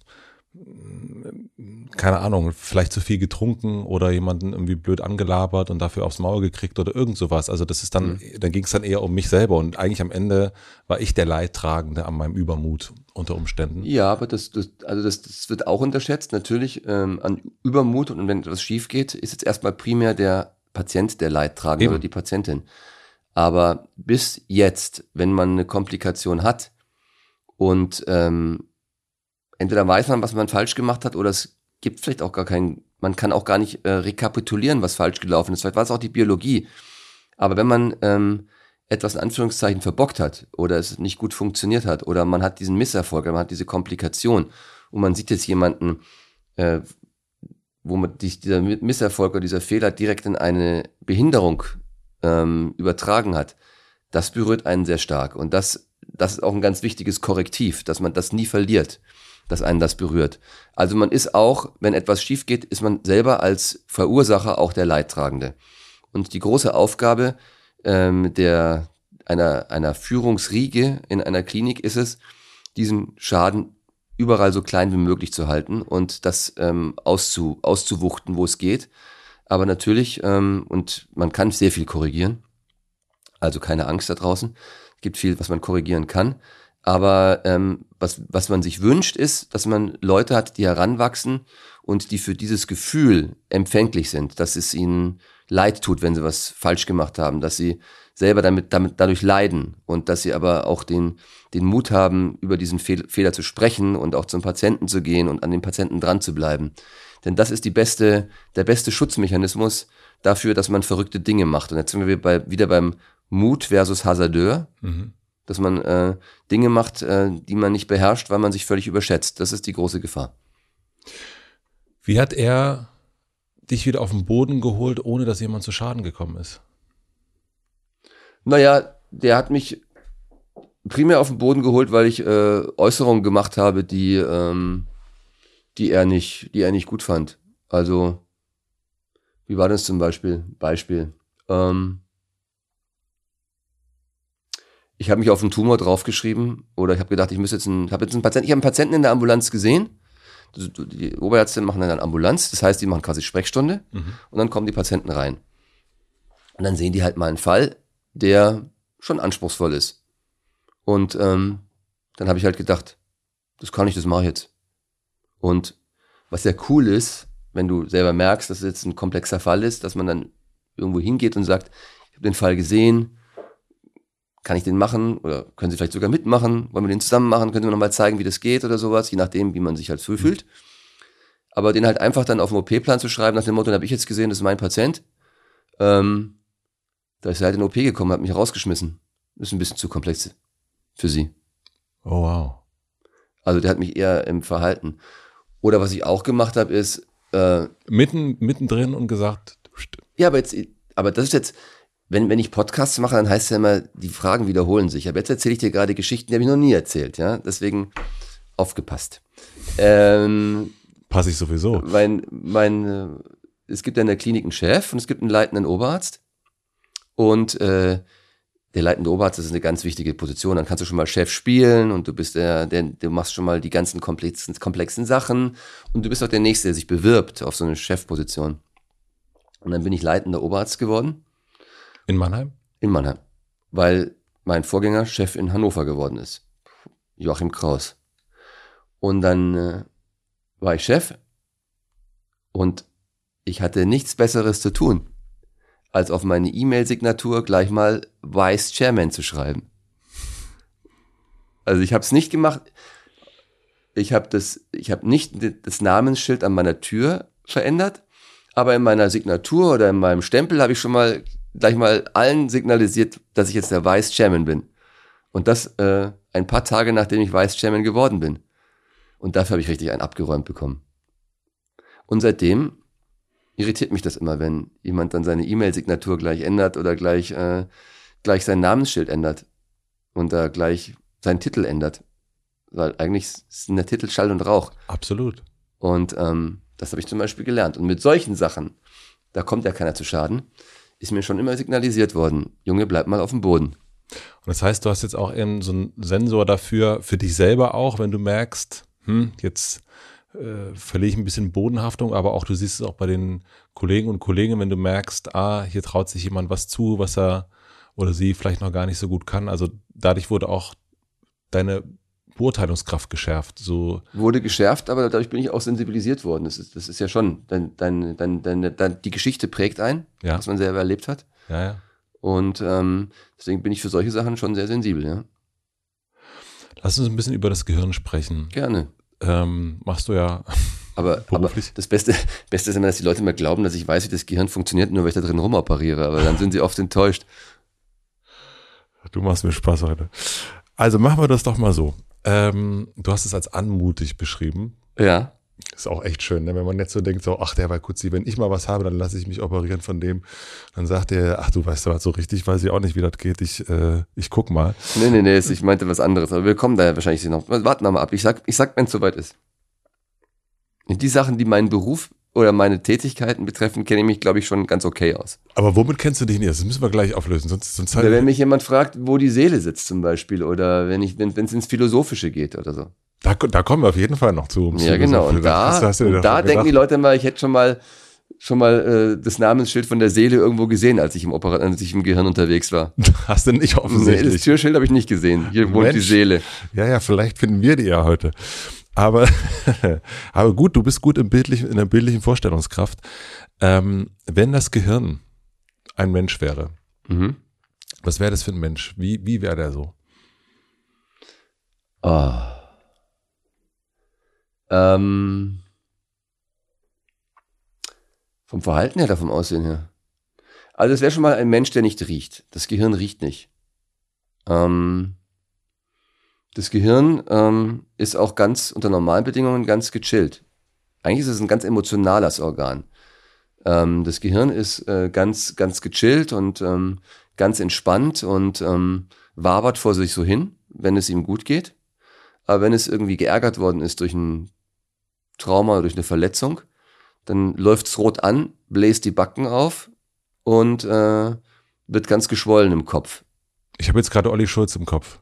Ja, Olli Schulz, wieso? Ja, weil er ist eigentlich auch gechillt. Und wenn ihn was irgendwie richtig annervt, wir kennen ihn ja beide, dann äh, Ja, vielleicht habe ich deswegen auch so viel Spaß mit ihm gehabt, als ich mal bei ihm sein durfte in seinem Ja. Podcast, ähm, in seiner Radiosendung. Aber also deswegen, also es ist, glaube ich, schon mal ein, relativ emotional. Und dann ist es ein sehr ästhetisches, äh, wir wäre ein sehr ästhetischer Mensch. Jetzt haben wir natürlich alle unsere unterschiedliche ästhetische Vorstellungen. Aber stell dir mal vor, jemand, den du total ästhetisch findest. aber wenn wäre das für Wo du, dich? wo du dir, wo du denkst, Mensch, das, dass das der liebe Gott so toll hinbekommen hat, dass die Evolution das so toll hinbekommen hat, dass sowas so, so faszinierend aussieht. Weiß ich nicht, weiß ich gar nicht. Also faszinierend kann ja auch sein, kann ja auch inhaltlich faszinierend sein. Jemand, der dich, den du total spannend findest und wo du hinter jede Ecke gucken möchtest und wo du begeistert bist, wie die Sachen alle angeordnet sind und wie die Person denkt oder ähm, ja, sowas halt. Das, und wenn du da reinschaust in das Gehirn, dann, dann, dann wunderst du, dann, dann, dann, dann, dann, dann ähm, versteht man nur, sieht man nur diese Ästhetik, wie diese einzelnen Strukturen miteinander funktionieren, wie sie angeordnet sind, wie fein durchdacht sind, wie, wie detailliert. Das ist jemand, den du sehr detailliert wahrnimmst, eine Person, die du extrem detailliert wahrnimmst. Also fällt dir alles, fällt dir alles auf und irgendwie passt irgendwie alles. Du bist richtig verliebt, du hast eine richtige romantische Beziehung dieser Person. Ich verrate jetzt nicht, welche Person ich jetzt äh, romantisch attraktiv oder anziehend finden würde. Deswegen überlasse ich es dein, deiner bildlichen Vorstellungskraft. Ja, gut. Ähm, Müsste eigentlich so aussehen wie meine Frau wahrscheinlich. den hast du aber gut nach Hause geholt jetzt. also, was verstehst du nicht an dieser Person? äh, na, diese Person ist, das ist eine Person, die dadurch immer so, so spannend bleibt, weil du jedes Mal irgendwas Neues über die Person lernst. Die ist nicht so durchsichtig, nicht so gerade raus, nicht so 0815, sondern hinter jeder Ecke kannst du auch nach jahrelanger, nach, nach jahrelanger Auseinandersetzung mit dieser Person, gibt es immer etwas, was du im Guten oder im Schlechten jetzt überhaupt nicht verstehst. Wie konnte das jetzt passieren? Mhm. Also es ist immer so ein gewisser Spannungsbogen da. Und ähm, es gibt auch immer Neues zu entdecken und man hat auch das Gefühl, dass diese Person so anspruchsvoll ist. Also anspruchsvoll im Sinne von komplex, nicht anspruchsvoll in der Erwartungshaltung, sondern in- anspruchsvoll in der, in der Komplex, dass du immer das Gefühl hast, das Verhältnis dieser Person kann sich immer noch verbessern. Man kann immer noch an sich arbeiten und da kann man immer noch eine Schippe drauflegen. Ja. Du bist auf jeden Fall noch verliebt. Ja. Das ist schön. Hm. Würde man einen Unterschied erkennen, wenn wir jetzt unsere beide Hirne nebeneinander legen würden? Würde man erkennen, Und manchmal, wenn man es verbockt, dann verzeiht das Gehirn auch mal was. Ich verbocke ja ab und zu auch mal was. Bin ja auch nicht perfekt. Und so ist das Gehirn auch. Manchmal macht man auch Fehler und kann dann auch wieder, das kann das Gehirn, das Gehirn verzeiht manchmal auch Fehler. und aber welche Fehler nicht? Wenn wir dabei bleiben. Na, es gibt auch, wenn du irgendwas durchschneidest oder wenn du irgendwie, irgendwie komplett reinrauscht, dann wird es schwierig, das zu reparieren. Manchmal kriegt man es auch noch mit einer langen Reha hin. Aber es ist dann monatelang har- harte Arbeit. Muss doch nicht unbedingt sein. Wir haben jetzt auf jeden Fall Kopfkino gehabt gerade, oder? Ja, Bisschen? siehst du, das, ich habe auch, ich denke auch, dieses Podcast, da will man sich, da will man, da läuft ja auch ein Film mit, oder? Ja. Im, im, als ich dieses Buch geschrieben habe, habe ich auch gelernt, dass man auch so schreiben oder auch so ähm, erzählen muss, dass äh, Leute einen Film sehen. Das, das muss sehr bildlich sein.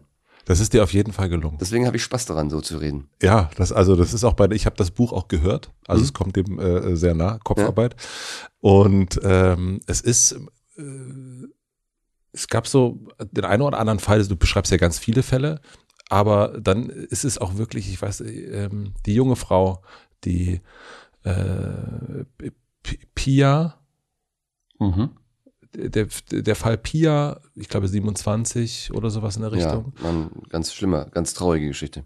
Und da habe ich auch richtig, das ist, als hätte ich, würde man so eine, eine, eine Geschichte schauen, im, im, im, im, ja, oder im Fernsehen gucken und äh, es ist man, als wär, würde man so, ein- so ein, ja, ein Krimi oder ein Thriller, also so spannend. Ja, Hast du das auch äh, äh, in der aller Tragödie, die dann am Ende passiert ist, hast du das auch erzählt? aber auch die kürzeste Geschichte, war dann plötzlich Schluss. Ja. Vorhang zu. Ja. Würde man unsere beide Gehirne unterscheiden können? Nein. Von außen nicht. Also vom Sehen nicht. Und ab wann kann man, würdest du einen Unterschied erkennen? Naja, wenn du einen Tumor hast und ich habe keinen Tumor, dann würde ich den Unterschied erkennen. Aber solange das Gehirn normal ist, kann man an dem Gehirn nicht erkennen, äh, woher der Mensch kommt, wie der Mensch denkt, was der Mensch kann. Ah, da sind wir, sind beide Gehirne, also wenn jetzt außer wir haben irgendeine Un, also sowas wie ein Tumor, dann würde man erkennen, hier ist ein Tumor, hier ist kein Tumor, aber ansonsten, wenn wir kerngesund wären, könnte man nichts von der Lebensweise von irgendetwas am Hirn ablesen. Nee.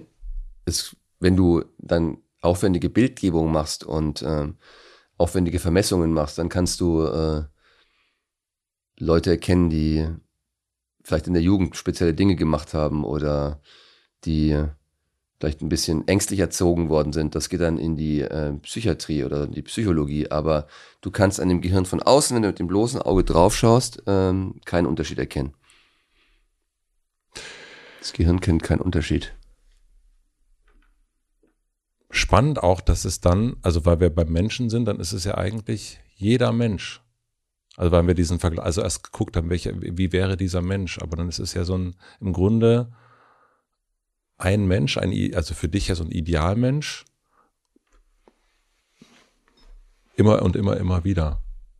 Und dann ist es erst, wenn da ein, eine, eine, eine Macke dran ist, ein kleiner, ein, ein, ein Fehler drin ist, erst dann wird's wird's deutlich, dass es, also wie diese Suchbilder manchmal, stelle ich mir das gerade vor. Ja, aber es gibt natürlich im Detail kleine Variationen. Manchmal ist das eine etwas zwei Millimeter weiter rechts, manchmal ist es zwei Meter weiter links, manchmal ist dieser Korridor ein bisschen schmaler. Kann man auch, wenn man sich gut auf die Sachen vorbereitet und es wichtig ist, im Vorfeld auch schon antizipieren, also schon mal abschätzen oder sehen. Aber ähm, du kannst daraus keinen Rückschluss auf die Person ziehen. Voll interessant. Mhm. Wir haben schon gesagt, äh, Türschilder gibt's nicht für Seelen, ähm, aber wir gehen zumindest in den Bereich Körper und Geist. Untersche also siehst du da einen Unterschied? Wie ein Unterschied. Also gibt, äh, trennst du zwischen Körper und Geist? Hm. Ist der Geist nicht ein Teil des Körpers? Ja, das ist jetzt die Frage. Mein Geist. Ähm, nö, ich finde, dass, da gibt es so viele Achsen.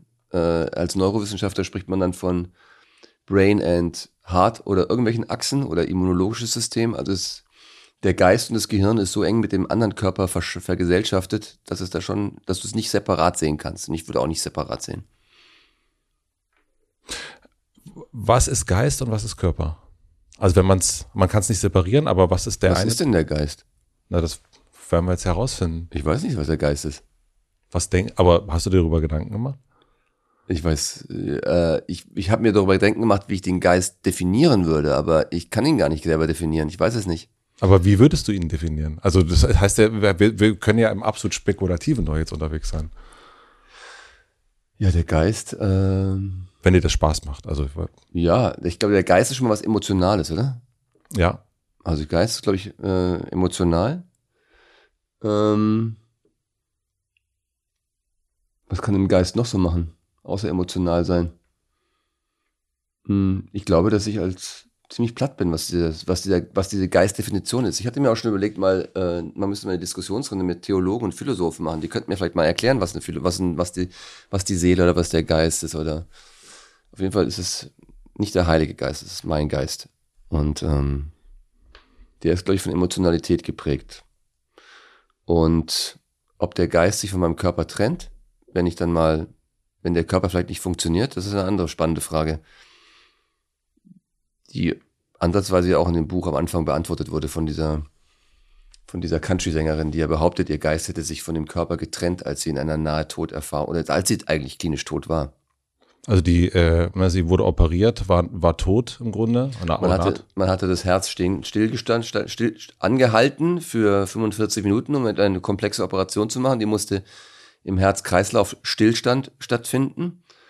Äh, in anderen OPs wird ja manchmal ein Organ ausgeklemmt, aber der Rest wird noch durchblutet. Aber da stand der ganze Körper still. Also das Gehirn selber wurde auch nicht mehr durchblutet. Und ein Stillstand der Hirndurchblutung ist ja quasi die Definition, die naturwissenschaftliche Definition von Tod. Und ähm, in dem Moment hat sie dann später berichtet, hätte sich ihr Geist aus dem Körper verabschiedet und wäre an die Decke gegangen und also an die Decke des Raums in sich in eine Ecke verzogen und hätte alles beobachtet aus der Beobachterperspektive. Ja, aber das dann, alle waren erstaunt, was sie berichten konnte an Gesprächen. Also sie wusste, über was geredet wurde. Das genau. hat sie mitbekommen. Ja. Äh, fand ich eine total irre. Also du bist dein, der Aufmacher deines Buchs und ist man natürlich sofort, wenn man so ein bisschen philosophisch interessiert ist, denkt man so, aha. Aber ja, war auch damals, es ging auch durch die Medien und wurde auch diskutiert. Aber so richtig aufgelöst, ob das alles so gestimmt hat, wurde es auch nicht. Sie hat ja auch noch lange gelebt. Das war eine ganz erfolgreiche Operation. Wie viele OPs waren es ungefähr bei dir? In welcher Zeit? Von, ähm, von der 75-jährigen Frau bis jetzt? Ach so, ähm, etwa, also sagen wir, etwa 17.000, 18.000. Was ist etwas, was im Grunde wenn jetzt alle Hirne auch ja sehr gleich sind, ähm, was ist gleich an den Operationen für dich? An den Operationen ist gleich, dass es, dass man es, dass man es für seine Möglichkeiten perfekt machen möchte. An den Operationen ist gleich, wie man ähm, die Operationen äh, plant und was man sich vorher so überlegt und dass man sich vorher Gedanken macht an den Operationen ist gleich, wie man ähm, aufmacht. Das ist meistens Standard, wie man den Schädel öffnet. Und äh, sehr individuell wird es dann eben mit den Überraschungen, die auf einen warten. Oder ob alles so wie erwartet abläuft, wie einem die Biologie manchmal einen Streich durch die, Strich durch die Rechnung macht.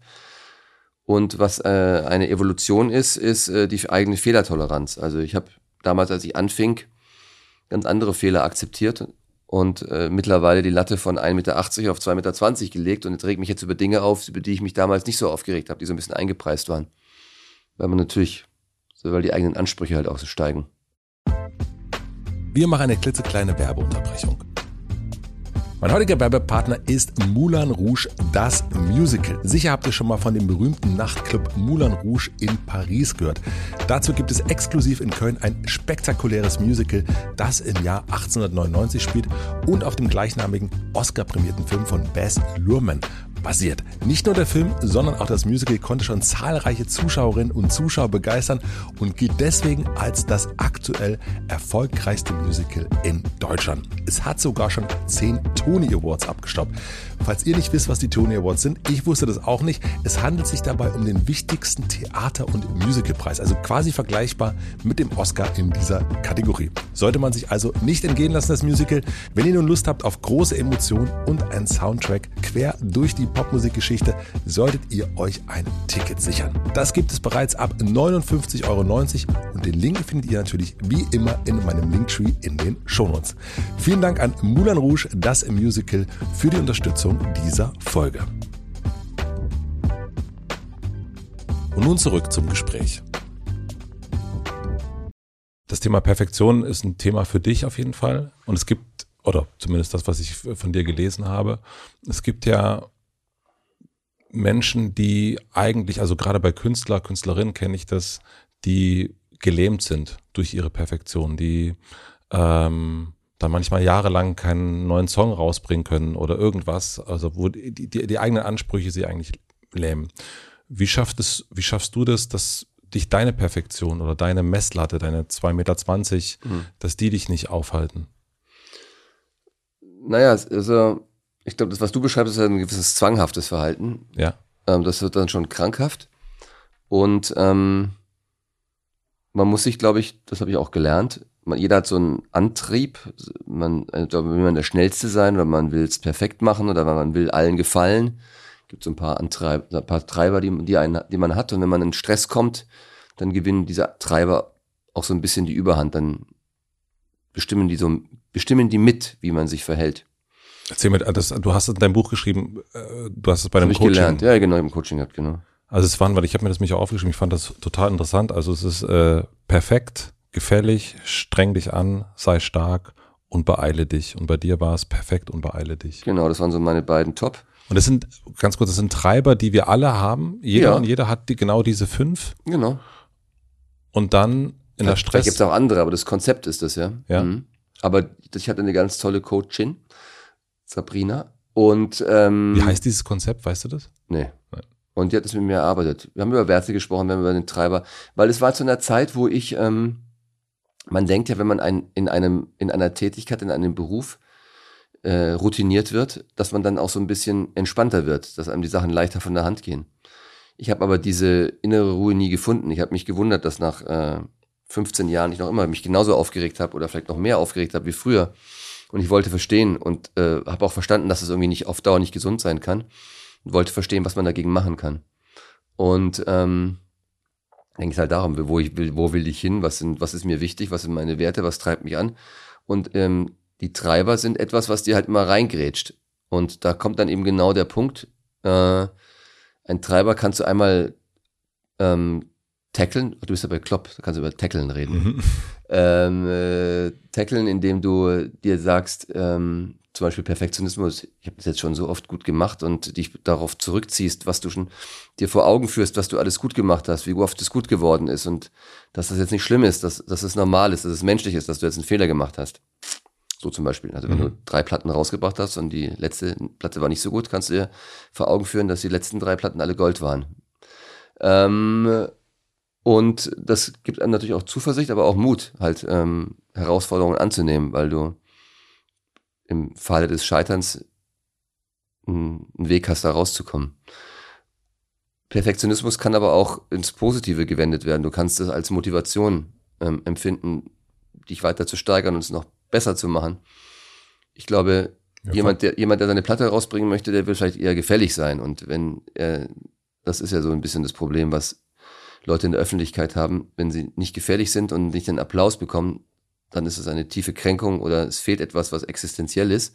Und damit muss man dann fertig werden. Ich glaube, das ist eine andere, ein anderer Treiber, eine andere Strategie als Perfektionismus. Ich glaube, wenn ich ein, wenn ich ein Sänger bin und mein Song ist nicht perfekt, das verzeihen mir viele.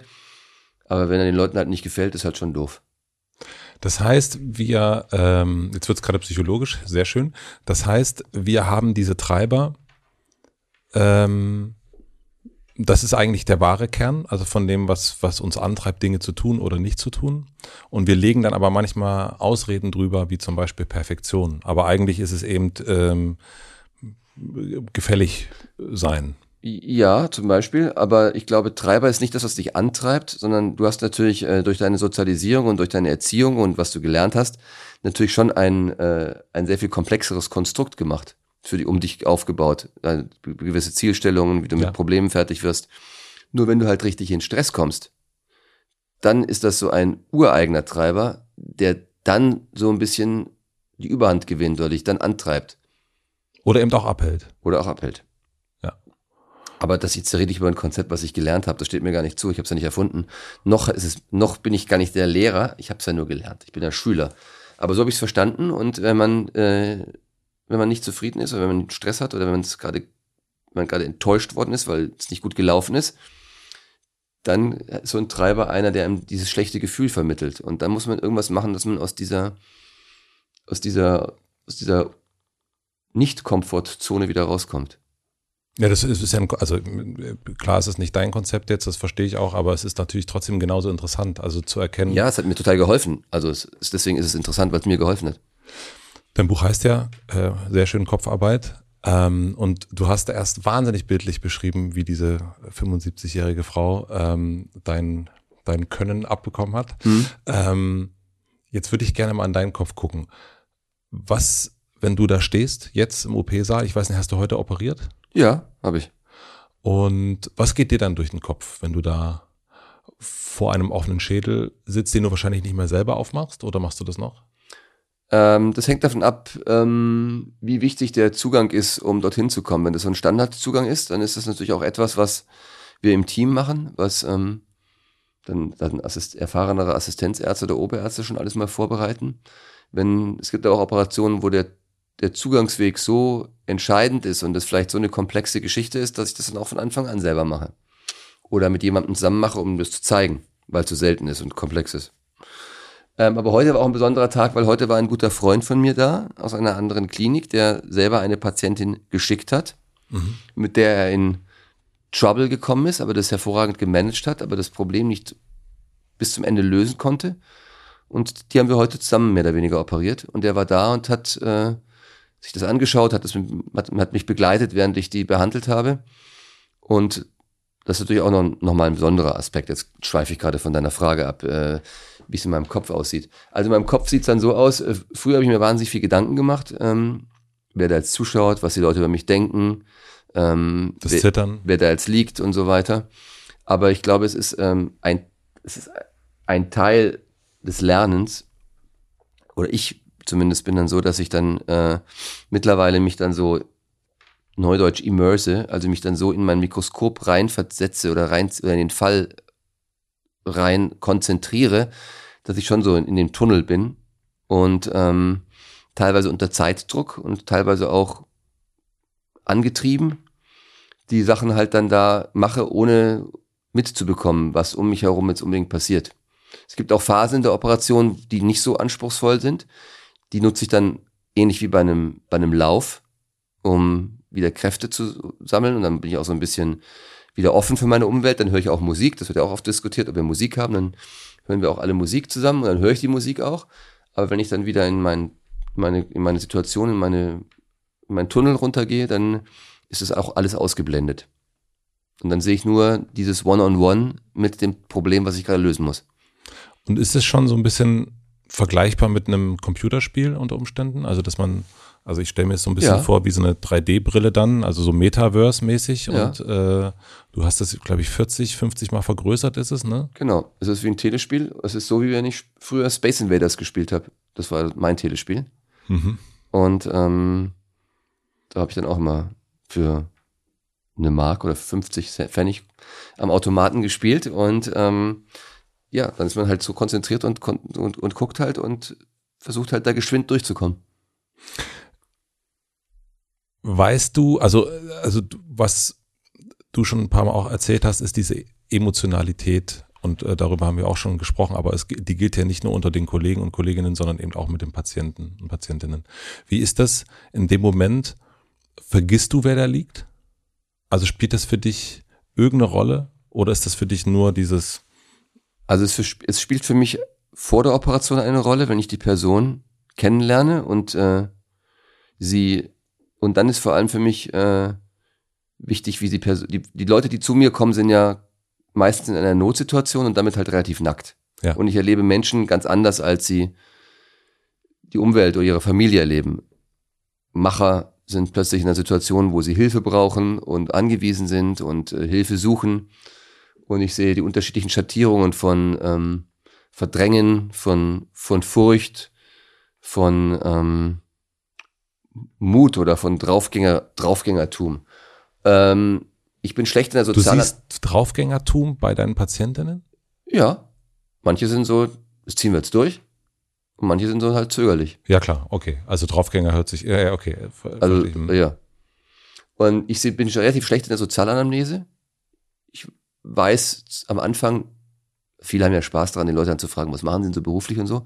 Das mache ich selten. Wenn es für die, wenn es für die Risikoabschätzung wichtig ist, dann frage ich schon, ist Sprache zum Beispiel für Ihren Beruf sehr wichtig?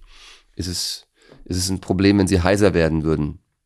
weil man an, an den Stimmen, an den Nerven vorbeikommt, die für die Stimmritzen verantwortlich sind, ja. Ähm, das sind so wichtige Fragen, aber ich, mir geht's, ich, ich mich interessiert, mich nehmen die Menschen oder mich interessieren die Menschen oder ich kenne, lerne die Menschen dann sehr intensiv, sehr sehr, sehr, sehr pur kennen, ja. Und persönlich, die Persönlichkeit und die emotionale, die emotionale Seite der Patienten, ja. Und dann ist es für mich wichtig und es ist für mich danach wichtig, wenn ich sie dann begleite, ähm, wenn ich eng dran bin, weil es, weil, weil sie, weil sie Probleme nach der Operation haben oder weil alles super gegangen ist und ähm, ich sie dann noch kurz begleite. Aber wenn ich dann da sitze und das Ganze ist abgedeckt, das ist dann schon sehr abstrakt. Und dann ist es aber auch gut so, dass ich, äh, wenn ich jetzt gerade in der Schwierigkeit bin, jetzt gerade nicht weiß, welche Person da jetzt gerade liegt oder mir jetzt gerade keine Gedanken drüber machen muss, wie riskant die Situation jetzt gerade ist. Spielt es eine Rolle, in welcher Zuversicht oder Nicht-Zuversichtsabteilung der oder die Patientin ist? Also hat ein Draufgänger mehr Chancen als jemand, die total zweifelt? Das ist natürlich, ist? Das, das, ist total unwissenschaftlich und ich glaube, aber ich glaube, dass schon immer verschiedene Operateurinnen sich unter, die untereinander, untereinander unterhalten, sich Gedanken darüber macht, wie die Persönlichkeitsstruktur äh, der Menschen, die behandelt werden, operiert werden, wie sich das auf das Operationsergebnis auswirkt. Und ich glaube, sehr viele werden sagen, dass äh, Patientinnen, die weniger Furcht haben und sich weniger Gedanken machen, die Neigung haben, besser da rauszugehen. Ja, weil du dich ja auch so mit dem beschäftigst, also weil du ja sagst davor und danach, du, du bist emotional angebunden und deswegen habe ich mich das gefragt. Ich glaube, dass die Patientinnen auch mehr, dass sie emotional angebunden sind und dass die, die da jetzt einfach mal ähm, mit gutem Glauben reingehen. Die liegen dann oft dann danach im Bett und ist alles super und so. Und die, die vorher sehr, sehr ängstlich waren, die haben dann, müssen auch damit dann fertig werden, danach auch mit diesem, das Ganze zu verarbeiten. Das ist ja eine gewisse, auch so eine gewisse äh, posttraumatische Belastungsstörung, die man da verarbeiten muss, wenn man am Gehirn operiert wird. Das vergessen wir, die das machen, ja häufig, dass das danach auch von vielen erst verarbeitet werden muss, diese nahe Toderfahrung oder diese lebensbedrohliche Situation. Darf man nicht vergessen. Ist wichtig. Da kommen wir gleich noch dazu. Ich würde das Thema Konzentration gerne noch besprechen wollen, weil das, ähm, was ich gehört habe, dass deine längste Operation 13 Stunden ging. Mhm. Ähm, wie schaffst du diese Konzentration aufrechtzuerhalten? Beziehungsweise was machst du in deinem Alltag nicht, um deine Konzentration zu wahren? Ne? Also wenn ich mir angucke, ähm, meine Konzentration ist auf jeden Fall durch Smartphones zum Beispiel, würde ich sagen, runtergegangen. Okay. Hast du, äh, siehst du einen kausalen Zusammenhang? Das ist, glaube ich, das, was man dann überall hört, dass die Aufmerksamkeitsspanne sinkt und sowas. Ähm, also ich merke, dass es mir auf jeden Fall schwerer fällt, ein Buch zu lesen jetzt mhm. ähm, als früher. Und wenn ich dann eine Weile nicht am Handy bin und jetzt fahre ich bald in Urlaub, dann weiß ich schon, okay, Handy bleibt sowieso die ganze Zeit aus, dann fällt mir auch viel, viel leichter zu lesen. Dann lese ich das erste Buch, zwei, dann kann ich so Bücher wirklich äh, auffressen nahezu. Also ich ähm, merke zumindest eine Ablenkung. Also ich, ich bin Handy addicted. Also ich bespreche, also ich, aber, aber nicht, weil ich da jetzt irgendwie äh, Filme gucke oder weil ich Spiele spiele, sondern ich mache halt dauernd E-Mails. Ich kriege ungefähr, früher habe ich gesagt 150, jetzt sind es aber schon nahe 200 E-Mails pro Tag. Und ähm, die, die, da bin ich dann schon ab und zu auch neurotisch, versuche ich möglichst schnell abzuarbeiten, weil mich das fertig macht, wenn die sich anhäufen. Ja. Also da bin ich, und dann gibt's natürlich auch WhatsApp und die ganzen Messenger und da bin ich also schon sehr viel beschäftigt. Da muss ich mich, oder mein, mein, mein Umfeld muss mich zwingen, dass ich da zum Beispiel jetzt dann, oder ich muss darauf aufmerksam gemacht werden, ein gutes Vorbild für die Kinder zu sein und am Essenstisch jetzt nicht unbedingt mit dem Handy rumzuspielen, ne? Weil ich Also- nochmal schnell die E-Mail beantworten muss. Also das heißt schon mal, das ist ja auch mal eine gute Nachricht für alle Handysüchtigen, äh, dass äh, 13 Stunden OP geht, würde trotzdem gehen. Das hat nichts mit dem Handy zu tun. Ja, stimmt. Genau. Und, die, und, und noch mache ich mir in den 13 Stunden keine Gedanken, wie viele E-Mails aufgelaufen sind. Das ist ja schon mal gut. Ja. Aber wie, also wenn du 13 Stunden da stehst, wie hältst du die Konzentration da oben? Ich also halt- ich kenne Mhm. zumindest die, was ich gelesen habe über Konzentration, dass es eigentlich eine, Stunde, äh, vier Stunden maximal geht. Also das schaffen so Schriftsteller, Ja. Schriftstellerinnen. Ähm, und dann lese ich, dass du da nichts isst und nicht auf Toilette gehst. Also das, ähm, Also es ist ja so, so eine Operation ist ja auch wie wenn du ein Buch schreibst. Du schreibst halt ein paar Seiten, die fließen dir ja manchmal so richtig raus. Aber irgendwann gehst du dann auch mal aufs Klo oder gehst mal was essen oder gehst mal spazieren. Äh, und äh, das mache ich mental bei einer Operation auch. Äh, die, die Operationen sind ja nicht 13 Stunden am Stück konzentrieren, mhm. sondern die Operation ist ja, gibt ja Sachen, die sind so ein bisschen Standard, da muss man sich dann weniger konzentrieren. Dann gibt es aber ganz heiße Phasen, da muss man sich extrem konzentrieren. Ähm, und das ist auch wichtig, weil man ist ja irgendwie auch nicht alleine im OP-Saal, da ist ja noch ein ganzes Team. Und das Team kann man ja irgendwie auch nicht verbrennen. Und ähm, mein persönlicher Trick ist, dass ich äh, mir die Operation so in Phasen einteile, wo man sich äh, stark konzentriert und wo man sich mal weniger konzentrieren muss, die dann einem automatisiert so ein bisschen von der Hand gehen. planst du Und das dann- dann vorher schon? Nö, ja, nee, wenn ich merke, dass es, wenn ich merke, dass es jetzt, wenn ich jetzt wieder so einen, so einen Block geschafft habe, dann ähm, nehme ich mir auch wieder eine Auszeit. Die Auszeiten, die ich dann so geplant aber nehme, die sind dann relativ kurz. Und ich denke, das ist das, das ist das, äh, das die, das ist das Training. Das macht einen auch, das macht einen auch ähm, ziemlich zielstrebig, dass man solche Erholungsphasen nur kurze braucht. Das, weil wenn jemand, der lange Erholungsphasen macht, der würde ja dann eine halbe Stunde lang da irgendwie so rum, rum, rumkranteln, ohne dass was vorangeht, ja, oder rum, rummachen mit seinen Instrumenten. Aber viele Operationen sind auch von der natürlichen, das macht man halt dann auf, dann ist eine ganze komplexe Phase, dann schaut man wieder, dann muss man wieder, dann macht man wieder, dann bereitet man wieder irgendwas vor, was dann wieder weniger anspruchsvoll ist und dann hat man auch Musik und dann spricht man auch mal oder man, man hört zu, wie die Leute dann sich unterhalten. Also ich glaube, das ist der Trick, dass man eine komplexe Geschichte in einzelne Schritte unterteilt und äh, nur in diesen Hochphasen maximal konzentriert ist und dann wieder sich mentale Pausen gönnt. Das läuft ja bei dir ab und zu Depeche Mode. Zumindest habe ich das. So, Musik, Depeche Mode höre ich ganz gerne, ja. Ähm, und auch mit Erinnerung an, an, an, unser, äh, an unseren gestrigen Abend im Olympiastadion. Und einem Song, den du, glaube ich, sehr gut findest, ist äh, The Pain That I Used To. Ah, woher weißt du es? Ähm, weiß ich. Ah, nicht. Ah, ähm, da habe ich aber auch, habe ich aber auch, glaube ich, gepostet. Ja, Ähm, weiß ich natürlich. Ähm, ja, stimmt. Ich habe so ein paar Lieblingssongs. Also, ähm, wenn von den, von den Gassenhauern ist mein Lieblingssong ähm, Personal Jesus, Mhm. aber den mag ich eigentlich total alle. Der, der geht ja immer, Der geht immer, ja. vor allem auch die Clubversion. Ähm, dann gibt es aus dem neuen, aus dem neuen Album mag ich äh, Perfect Stranger, Mhm. finde ich mega. Ähm, da, und dann gibt es äh, Pain I'm Used to. Pain und, That I Used To, ja. Genau. und das ist, äh, er sagt ja eigentlich, give me the pain I'm used to. Das ist Genau. die Textzeile. Und er beklagt sich davor, dass er so rum, ziellos rumorientiert und so unruhig ist und ähm, etwas halt wieder sucht, was, was er, was, wo er sich dran abarbeiten kann, was er aber gewohnt ist. Und Ich, äh, äh, Gebe ich das richtig wieder? Ja, ja, also das ist, also sehe ich es auch. Ich habe in unserem kleinen Experten-Talk. Und ähm, ich finde es jetzt gerade, ist, ist, ist, ist, erstens mache ich das Lied gerne, mache ich das Lied gerne, weil es extrem gut ähm, geremixed ist. Ist so ein richtig guter, guter Beat. Also geht, äh, geht so ins tanzbare, elektronische, deswegen mochte ich ihn von, und es ist ein Song, den nicht so viele kennen. Finde ich auch mal cool, wenn du einen Lieblingssong hast, den nicht alle kennen. Und ähm, das andere ist dieses Things Get Damaged, Things Get Broken, ist auch ein sehr schöner Song. Aber dieser Song, der, den finde ich jetzt von der Text, von der Textversion ist es mir neulich wieder aufgefallen, der passt so richtig gut in unsere Zeit. Ich finde, wir sind alle so ein bisschen ohne Kompass und äh, alle seit der Pandemie oder irgendwann, ist irgendwann, irgendwann ist mal was passiert. Das ist bei mir zumindest so, dass äh, Dinge, die ich bislang irgendwie für selbstständig gehalten habe oder Werte, an die ich geglaubt habe ähm, oder Wertvorstellungen, werden in Frage gestellt und ähm, man kann nicht mehr so seinen Stiefel machen, wie man ihn gewohnt ist, ihn zu machen, weil es plötzlich externe Einflüsse gibt. Fachkräftemangel, Menschen, die im OP fehlen. Ähm, man kann nicht mehr die ganzen, ganze, seine, ganze, seine ganzen Patienten so versorgen. Jetzt mal ganz trivial, bevor du mich wieder fragst, was ich jetzt genau meine.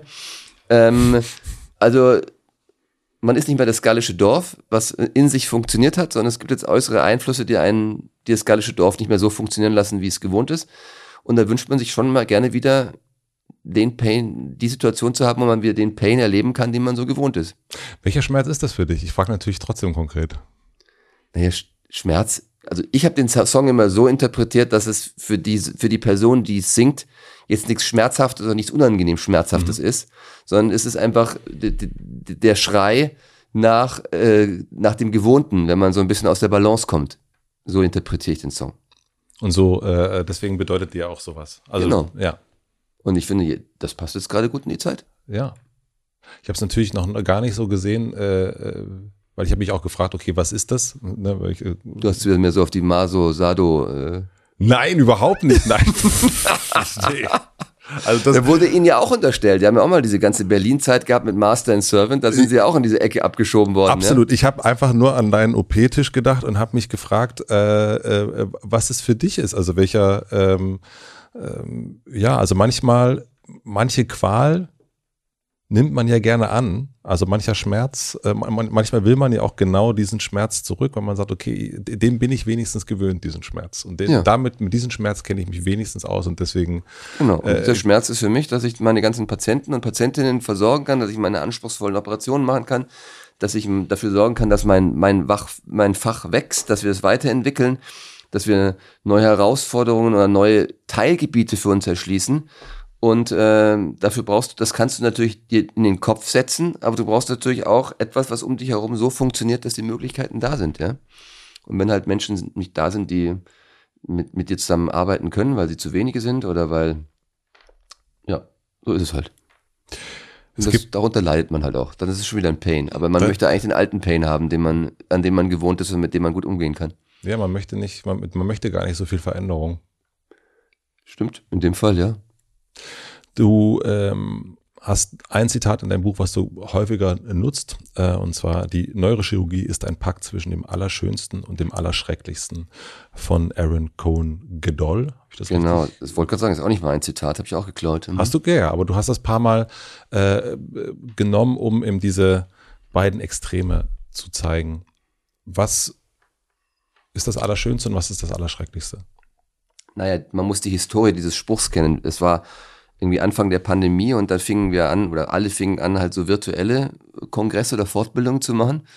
Und dann habe ich halt über ein Thema gesprochen, über eine ganz komplexe Operation und äh, oder ja, eine Pathologie, die kann man ganz kompliziert operiert. Und es geht halt am Anfang immer so los, dass es immer ganz entspannt ist und irgendwie ist es vorprogrammiert. Am Ende raus wird es dann halt immer extrem schwierig. Und ich habe das für mich immer das Bild im Auge, dass ich da raus aufs Wasser gehe, die Angel rausschmeiße und so einen dicken Fisch ranziehen möchte. Und am Anfang ist es früh morgens, man geht raus, man hat den Köder draußen, ist alles ganz entspannt und dann, dann kommen so die kleinen Fische und irgendwann hat man halt so ein großes Ding drin und dann geht halt, geht, wird man reingezogen, wird man rausgezogen, reingezogen, rausgezogen. Und dann habe ich immer die, so diese Hemingway-Vergleich von dem, von dem, von dem Fischer und dem, und dem großen Fisch im, im, im Kopf gehabt.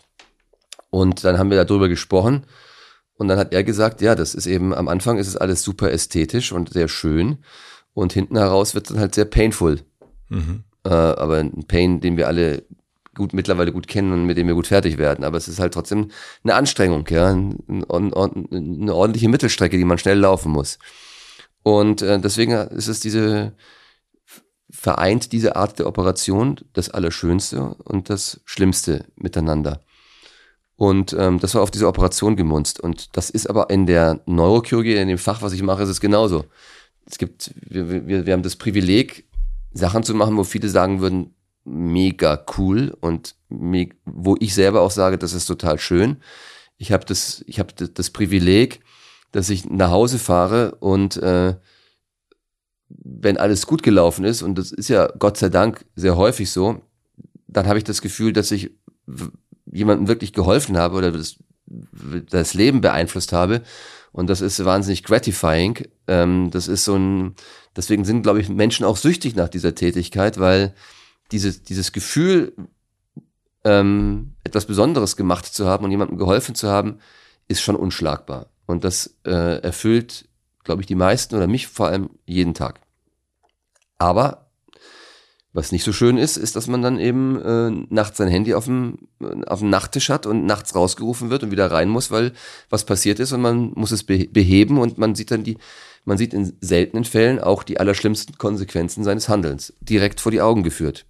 Und es ist halt nicht Geld, was man verbrannt hat, sondern es sind halt ähm, einzelne Menschen, Persönlichkeiten, Geschichten, Familien, die sich dahinter verbergen. Und somit ist es das, was ich mache, vereint das Schönste und das Schlimmste. Wie feierst du das Schönste und wie verarbeitest du das Schlimmste?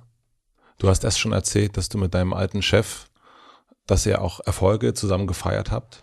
Ja, also ich natürlich als junger Kerl feiert man das Allerschönste, indem man halt aus der Umkleidekabine rausstürmt und erstmal die Bäckerfaust macht und jedem erzählt, wie geil man war und ähm, äh, jeden, der einen auf dem Weg be begegnet, erstmal als minderwertig abtut, weil man einfach der Größte ist. Ja. Äh, das ist ein Weg, das zu feiern. Das habe ich äh, gelernt und das lernen die meisten, dass das kein guter Weg ist, nicht besonders nachhaltig ist. Ich feiere es eigentlich tatsächlich ähm, für mich selber. Ähm, ich feiere, ich, ich, ich freue mich daran. Ähm, es gibt mir Mut für die nächsten Aufgaben, die ich habe. Ähm, bevor ich einschlafe, um positiv einzuschlafen, führe ich mir vor, vor Augen, was, was ich an diesem Tag Gutes gemacht habe, was ich erreicht habe ähm, was für Ziele ich erreicht habe, was ich beeinflusst habe. Äh, also es ist ein, ein Prozess, der mittlerweile in mir drinnen geht. Ich, ich erzähle es auch selbst zu Hause nicht, wenn irgendwas super gelaufen ist, ähm, obwohl ich dazu wieder eine kleine Anekdote noch erzählen kann. Ähm, wenn es schlecht gelaufen ist, dann spreche ich sehr viel darüber. Dann äh, komme ich nach Hause und dann erzähle ich es mal meiner Frau, die ist ja auch Anästhesistin und die kennt mich auch aus den alten Anfangszeiten und deswegen weiß die genau, was das für eine Situation ist und ähm, ist dann schon eine gewisse Psychotherapie. Ich habe es aber auch äh, ritualisiert oder institutionalisiert, indem wir es halt in der Klinik machen. Da sprechen wir auch über solche Komplikationen. Und es ist auch wichtig, dass der Chef über Komplikationen halt offen spricht. Weil wenn einem was passiert, dann gucken erstmal alle ein auf einen. Hm, wie reagiert er jetzt? Kehrt das unter den Teppich? Oder findet er eine Ausrede? Oder ähm, spricht da offener drüber. Und ich möchte natürlich, und das ist eine gewisse äh, Kultur, die man, die modern ist und die auch wichtig ist, dass man natürlich über Komplikationen halt spricht und andere ermutigt, über Komplikationen zu sprechen. denn nur dann kann man daraus lernen. Und ich spreche über meine Komplikationen auch mit anderen. Ähm, in der Hoffnung, dass ich daraus verstehe, was was, was der Fehler war oder was, was ich hätte besser machen können, aber dass die anderen eben auch diesen Lernprozess mitmachen können. Denn sonst kann ja die nächste Generation fängt ja wieder bei Null an. Mhm. Wenn, die, wenn die nächste Generation mich nicht genau beobachtet, wie ich Dinge mache und wie ich äh, mit Fehlern umgehe und Fehler vermeide, dann ist es ja, dann, dann haben die ja die Chance, eins draufzusetzen und die nächste Stufe, den nächsten Level, wie beim Telespiel, mhm. Donkey Kong, ins nächste Level mhm. zu kommen, ne? Und ähm, ja, genau. Und jetzt habe ich aber die Anekdote vergessen, die ich dir versprochen hatte. Ach nee, genau, das genau, ja, ja, ja. Äh, meine, meine, meine, meine, meine Frau ist, ist ein extrem guter Coach auch. Und wir hatten, ähm, ich habe ihr auch gesagt, dass ich, äh, sie müsste mich jetzt mal coachen, weil ähm, eine bestimmte Operation, die mir extrem am Herzen lag und äh, wo ich auch sagen würde, das ist etwas, was nicht so viele Menschen machen oder was viele Operateure machen und was uns in der Charité auch auszeichnet, dass wir diese Operation machen, die ich auch heute gemacht habe, als dieser Mensch, als dieser Freund gekommen ist und seinen Patienten mir anvertraut hat. Die hast du heute gemacht? Die habe ich heute gemacht. Und ähm, also von diesem Style, von diesem, von diesem Typ her. Und da habe ich irgendwann mal gesagt, also manchmal würde ich mir auch fragen, wie lange ich mir das eigentlich noch antun müsste. Und ich hatte, hatte das Gefühl, ich würde meine, meine positive Einstellung zu dieser Operation verlieren und mein, mein, meine Freude an dieser Operation. Das wäre jetzt mehr Pain als. Ähm, und äh, da haben wir drüber gesprochen und ähm, sie, sie hat gemeint, eine Strategie wäre, und sie hat wirklich sehr gute Coaching-Fähigkeiten, eine Strategie wäre, dass ich mir vorher überlege, mit welcher Haltung ich in diese Operation reingehen möchte. Und ähm, das habe ich, ähm, daran habe ich mich erinnert und ich habe sie gefragt, ob ich das eine Strategie wäre, wie ich mein Problem jetzt lösen könnte gerade. Und, ähm, und dann meinte sie, naja, das wäre aber so ein bisschen auch ähm, Selbstbetrug, wenn ich jetzt mir jetzt irgendeine Haltung vorgebe, die gar nicht zu dieser Situation, die, die, die ja gar nicht, weil eigentlich macht es mir ja Freude. Ich muss nur wieder die richtige Einstellung finden. Und dann haben wir halt drüber gesprochen und dann habe ich gesagt, ja, dann, dann habe ich mir vorgenommen, ich würde am Tag vorher tatsächlich aber das kann man sich nicht nur einreden, das muss man auch irgendwie körperlich spüren. Man muss es auch irgendwie machen, diese Haltung. Man ja. muss irgendwie eine positive Haltung, äh, jemanden, was ist denn jetzt positiv daran, dass ich jetzt jemandem helfe, dass ich jetzt etwas machen kann, was, äh, ich kann jetzt jemandem helfen, der vielleicht woanders keine Hilfe bekommen hat. Und ähm, ich habe auch diese, diese Herausforderung, die mich natürlich auch ein bisschen antreibt und die mich natürlich auch ein bisschen kitzelt, dass, dass ich dieses schwere Problem jetzt eben löse. Und ich habe Teil Selbstsuggestion, Teil wieder Haltungsrekalibrierung und tatsächlich danach habe ich auch wieder bei der Operation, die dann anstand, auch wieder richtig Freude gehabt und das auch wieder gespürt, was ich damals äh, hatte und was ich so ein bisschen unterwegs auch wieder ein bisschen verloren habe. Also das geht dir auch manchmal so. Also dass du, ja. also dass du manchmal denkst, also wie lange soll ich das hier eigentlich noch machen? Ja, weil, weil das Gemeine ist ja, dass man, wenn man etwas routiniert macht, man sich ja noch mehr auflädt. Und man verdichtet es so sehr, das geht mir mit der Operation auch. Ich habe diese Operation ja früher gemacht, da habe ich ja nichts anderes gemacht. Da war ich ja noch Assist, da war ich ja noch Oberarzt, da habe ich dann keine Sprechstunde gehabt. Da konnte ich dann 13 Stunden lang da sitzen und ich musste mir keinen Gedanken machen, was da parallel abgegangen ist oder was ich hätte noch machen müssen. Und natürlich, je mehr Verantwortung, je mehr Aufgaben man hat, je mehr routinierter man ist, je mehr man sich aufhalst, verdichtet sich das Ganze so, dass man natürlich diesen äußeren Druck eben auch spürt. Und äh, das muss man eben schnallen, wann dieser äußere Druck dazu führt, dass man neudeutsch ausbrennt, dass man eben so ein bisschen die Lust an die Sache verliert. Und äh, das, das, das versuche ich immer sehr früh zu erkennen. Das passiert mir genauso, wie es dir passiert und wie es allen anderen Menschen passiert. Und ich versuche frühzeitig, ähm, indem ich mit Leuten spreche, denen ich vertraue, äh, solche, solche Themen eben anzugehen.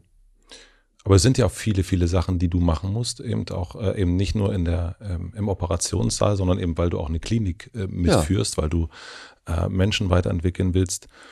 Was würdest du sagen? Was ist dein Extratalent? Also von all den Sachen, wo du sagst, das, das kann ich besonders gut. Dafür bin ich auf die Welt gekommen. Ja, aber das, ich, das was ich mache, dieses Rumoperieren und so und äh, Menschen helfen und äh, Operationen machen, die ähm, herausfordernd sind, das ist schon so mein Ding, so dieses, ähm, dieses, dieses knifflige, auch wieder diszipliniert etwas hintrainieren und an einem Thema sitzen, das ist schon so mein Thema. Aber du, oder das meintest du oder meintest du, ob es noch was anderes gibt, wofür ich auf der Welt bin? Naja, ich kann. Ich bin äh, auch, ich bin auch dafür auf der Welt, Leute mitzureißen und zu begeistern und ähm, ähm, sie gewisse, äh, die, zumindest eine Zeit lang mit auf eine Reise zu nehmen, ähm, die, dieser, dieser, dieser, dieser, diesen Werten oder dieser, dieser Einstellung zu folgen und ähm, mit, guten, mit gutem Beispiel voranzugehen. Na, bei mir war es irgendwann mal zu viel, weil ich äh, einerseits Chef von der Firma war und äh, Familienvater, aber auch sowas machen wollte wie das hier. Und dann mhm. hat sich eigentlich genau das, ich habe ein schönes Gespräch mit einem jemanden gehabt und danach war direkt Finanzmeeting oder irgendwas. Und ja. eigentlich äh, von einem zur nächsten und konnte genau die Sachen, die mir eigentlich richtig Spaß machen, eigentlich gar nicht, die haben mir, die haben mir immer noch Spaß gemacht, aber die waren eigentlich vor allen Dingen Stress. Ja. Irgendwann. Und dann habe ich gesagt, okay, ich bin nicht mehr, ich muss den Geschäftsführerposten abgeben, weil eigentlich ja. äh, ist das nicht das Wesentliche für mich. Fair enough. Und jetzt macht mir das wieder viel mehr Spaß und äh, jemand anders macht die Geschäftsführung, hat daran auch viel, viel mehr Spaß, als mit Leuten in einem Podcast zu reden. Ähm, und so habe ich, bin ich mir so meinen, äh, bin ich wieder den, habe ich wieder mir den Schmerz geholt, den ich, den ich mag. Genau. Ähm, aber das geht mir ja auch so. Also manchmal, äh, ich bin ja auch jemand, der immer wahnsinnig viele Ideen hat und immer umtriebig ist. Dann habe ich die Gelegenheit, ein Buch zu schreiben, dann freue ich mich darüber, dann mache ich das. Aber ich merke schon, wenn du dir überlegst, äh, wenn man irgendwelche verrückten Ideen hat, äh, dass man irgendwelche anderen Aufgaben macht, die dann aber nicht gar nicht mal so meinem Talent entsprechen, mhm. Dann denke ich mir auch schon, soll, eigentlich ist es schon ganz gut, dass ich das mache, wofür ich wirklich auf dieser Welt bin und talentiert bin. Und ich bin ja schon mal froh, dass ich das überhaupt gefunden habe. Und das andere sind dann immer so Ausflüge. Und ähm, ich war noch nicht in der Lage, noch nicht in der Situation, dass ich gesagt habe, jetzt interessiert mich an etwas anderes so sehr, dass ich das, was ich jetzt gerade mache, an den Nagel hängen würde. Nein, aber ich glaube auch der, also so, dass, wenn, wenn ich dir zuhöre oder wenn ich das so, ähm, dann, dann sehe ich vor allen Dingen natürlich den Menschen, der da im, Operationssaal steht und äh, da den Menschen hilft. Deswegen, und ich glaube, aber gerade wenn man eine Klinik auch leitet, dann ist es ja, gibt es ja so viele andere Aufgaben. Das ist genau der Punkt, ja. Also die, die du kannst eine, wenn du eine, wenn du eine Klinik leitest, und das ist wahrscheinlich in jedem Beruf so, kannst du das sehr unterschiedlich machen. Du kannst dich auf das Administrative konzentrieren. Du kannst in der, in der Klinik die Forschung zu deinem Schwerpunkt machen und ähm, oder du kannst halt sagen, äh, die Kernkompetenz ist das Operieren. Und ich war immer der Meinung, ich, nicht nur, dass ich es eben sehr, sehr gern mache und dass ich denke, dass ich auch Leute ausbilden möchte in, in, in dem, was ich kann und in dem, was mein, was, was ich mir als moderne Operation oder eine moderne Neurochirurgie vorstelle, war es mir halt auch wichtig, ähm, die Klinik halt so zu prägen, dass da die Kühlerfigur vorne weggeht und ähm, ähm, jetzt militärisch gesprochen, halt so ein General ist, der vorne mit seinen Leuten an der Front steht und nicht irgendwie in der Ferne entfernt irgendwie da sich um andere Dinge, um die, um, um, um das Strategische kümmert, ja. Und ähm, aber das ist völlig richtig. Ich muss die anderen Sachen auch auf die Reihe bekommen. Also ich muss, der Laden muss auch laufen, der Laden muss auch leider auch wirtschaftlich laufen. Die Leute müssen ähm, gecoacht oder gementort werden, es muss Gespräche geben. Und äh, ich muss mich auch um die Forschung kümmern. Und dann möchte ich mich natürlich auch um meine Familie kümmern. Das ist alles schon ziemlich viel unter den Hut zu bringen, aber ich habe noch nicht das Gefühl gehabt, dass ich was anderes dafür aufgegeben habe. Zum Beispiel das Administrative oder das Kaufmännische habe ich zum Beispiel, ähm, die Aufgabe teile ich mir mit jemandem, den ich, äh, der meine kaufmännische Leitung ist, der gar nicht aus der Medizin ist, sondern eher so aus dem, aus dem, aus dem kaufmännischen Bereich kommt und sie, Jeanette, kümmert sich um die Zahlen.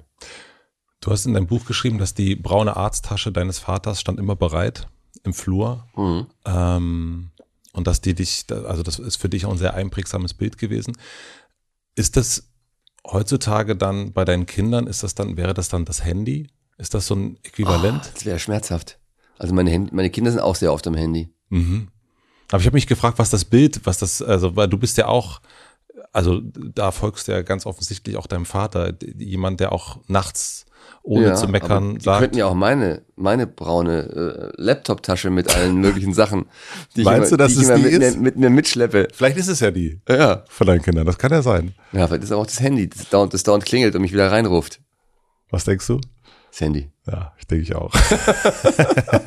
Wie bist denn du mit der Zeit? Hast du noch eine Viertelstunde oder bist du. Äh, Jetzt ist ja schon ganz einfach. schön fortgeschritten. Sind wir schon bei zwei Stunden. Wir sind schon bei zwei Stunden. Aber du, ich guck mal, ich bin, weißt du, wo ich bin? Ich bin bei, äh, bei, äh, bei Seite zwei. Ich nee, noch suchst, drei. suchst du dir mal. Also, lass uns zwischen 10 und 15 Minuten anpeilen. Gut. Ähm, ich erzähle ja auch so viel. Das ist ja so schwierig mit mir. Ich bin ja dauernd am Labern. Ja, das ist doch wunderbar. Also weißt du was, ein Podcast mit jemandem, der keinen Bock auf Labern, das wäre richtig doof für Ja, mich. aber alle kommen nicht ans Ende ihrer Fragen, weil ich dauernd erzähle. Aber gut, mach mal. Du, dann machen wir einfach noch irgendwann eine zweite Runde. Also das ist doch alles nicht, äh, das ist, muss ja nicht für, das muss ja nicht das letzte Mal gewesen sein. Nee, ich bin ja, ich bin ja, ich, ich muss jetzt für deinen dramaturgischen Auf, deine, deine, deine Steigerung jetzt, hast du Klopp als nächstes, ja? Ich bin das kleine Licht. nach, nach, nach Klopp bist es nicht mehr zu schlagen, da kann ich nicht mehr kommen. Naja, und dann hast du ja noch andere prominente Gäste, die noch kommen werden. Ja, also, also da, bleiben Sie ruhig. Ähm, welche Beziehung hast du zum Tod? Oh, Ähm, also primär habe ich natürlich auch mal ein bisschen Schiss davor, aber es ist auch etwas, was man irgendwie nicht. Es ist etwas, was, was, es ist etwas, was allgegenwärtig ist. Carpe diem. Ähm, ich habe gelernt, auch durch meine Frau, dass man nicht irgendwie alles äh, nach hinten rausschieben muss. Das kann immer passieren und kann einen immer wischen. Und man kann plötzlich eine Diagnose bekommen. Ähm, aber ich habe gelernt, dass man wahrscheinlich auch nicht so viel Angst davor braucht. Denn ich habe so viele Menschen beim Sterben begleitet und gesehen, wie gut die das gemacht haben und ähm, wie gut die äh, aufgehoben waren und wie sie sich dann auch in ihr, mit ihrem Schicksal arrangiert haben, dass ich ähm, weniger Angst vor dem Tod habe und ihn eher als ein Teil der Biologie ähm, empfinde. Glaubst du an Gott? Also viele Ungarn tun das ja. Viele Ungarn sind katholisch mhm. ähm, und viele Ungarn sind auch sehr ähm, abergläubisch. Mhm. Du auch, ein bisschen? Ich bin auch abergläubisch ein bisschen. Ja. Ich habe das schon so, ich kann das nicht ablegen. Ich werde auch teilweise aufgezogen. Deswegen, das sind die Schuhe, glaube ich, ne? ich habe ja die Schuhe, genau. Die Schuhe, die du aus Mannheim mitgenommen hast. Ja, also die anderen Sachen gebe ich nicht zu. Ähm, also die Schuhe und ähm, also ich, ich bin auch, es gibt auch was wie Glauben in mir, ja. Und denkst du dann manchmal, boah, jetzt ist es 20 Mal gut gegangen oder so, jetzt läuft alles richtig gut, jetzt wahrscheinlich kommt jetzt irgendwas, was nicht funktioniert. Also gibt's. Nee, das wäre ja schon mal stochastisch nicht richtig, weil wenn du würfelst und äh, dann ist jedes Mal, wenn du würfelst, ist die Wahrscheinlichkeit ein Sechstel, dass diese Zahl kommt. Ja.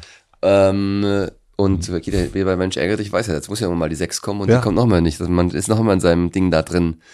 Ähm, nein, das denke ich natürlich nicht. Aber ich bin mir natürlich bewusst, dass es kommt und deswegen ähm, sind wir wieder beim Thema Überheblichkeit. Kein Grund, überheblich zu sein, weil es irgendwann erwischt und, und das Problem ist ja auch, irgendwie kommt es immer in der Serie. Das, kommt, das ist eines der, eine der Fragen, die ich nicht beantworten kann.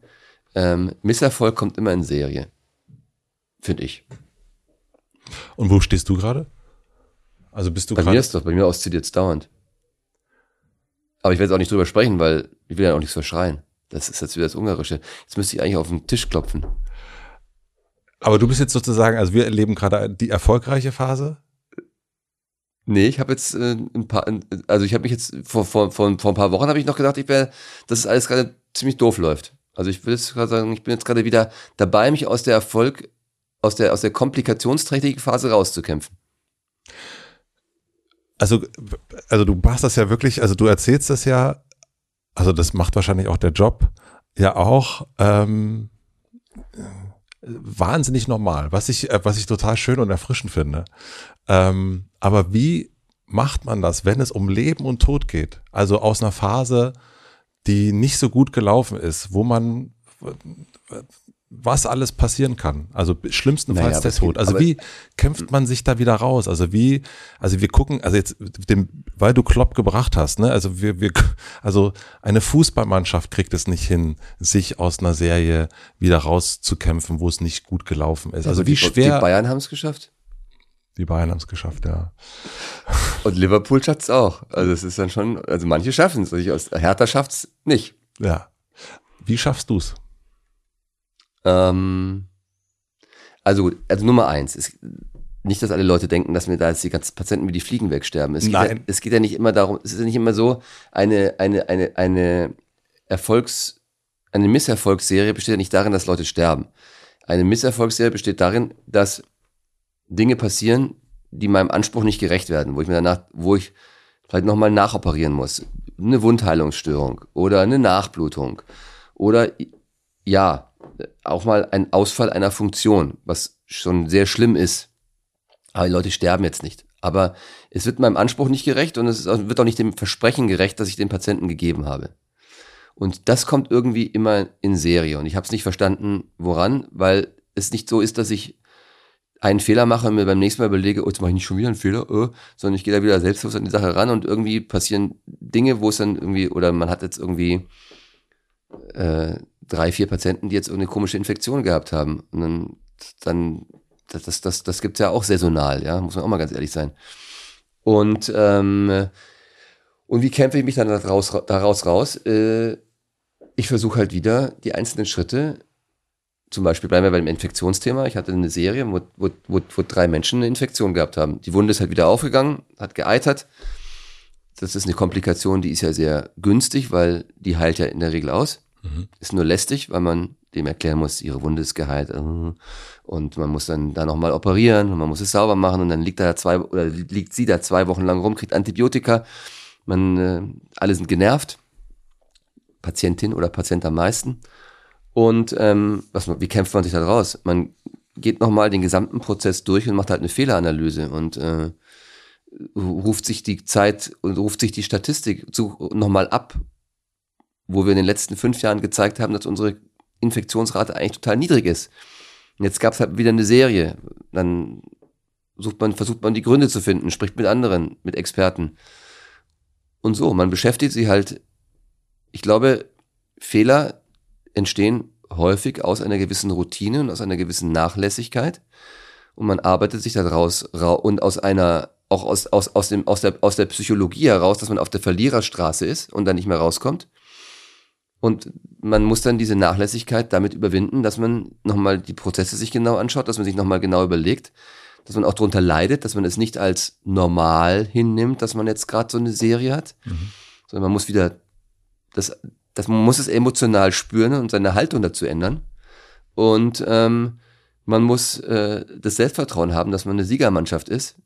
Und ähm, man muss auch gleichzeitig in die Trainerrolle rutschen und vielleicht eine oder andere Umstellung im Team oder in seinem, in, sein, in, sein, in seinem eigenen, in seinem eigenen Ablauf ähm, machen.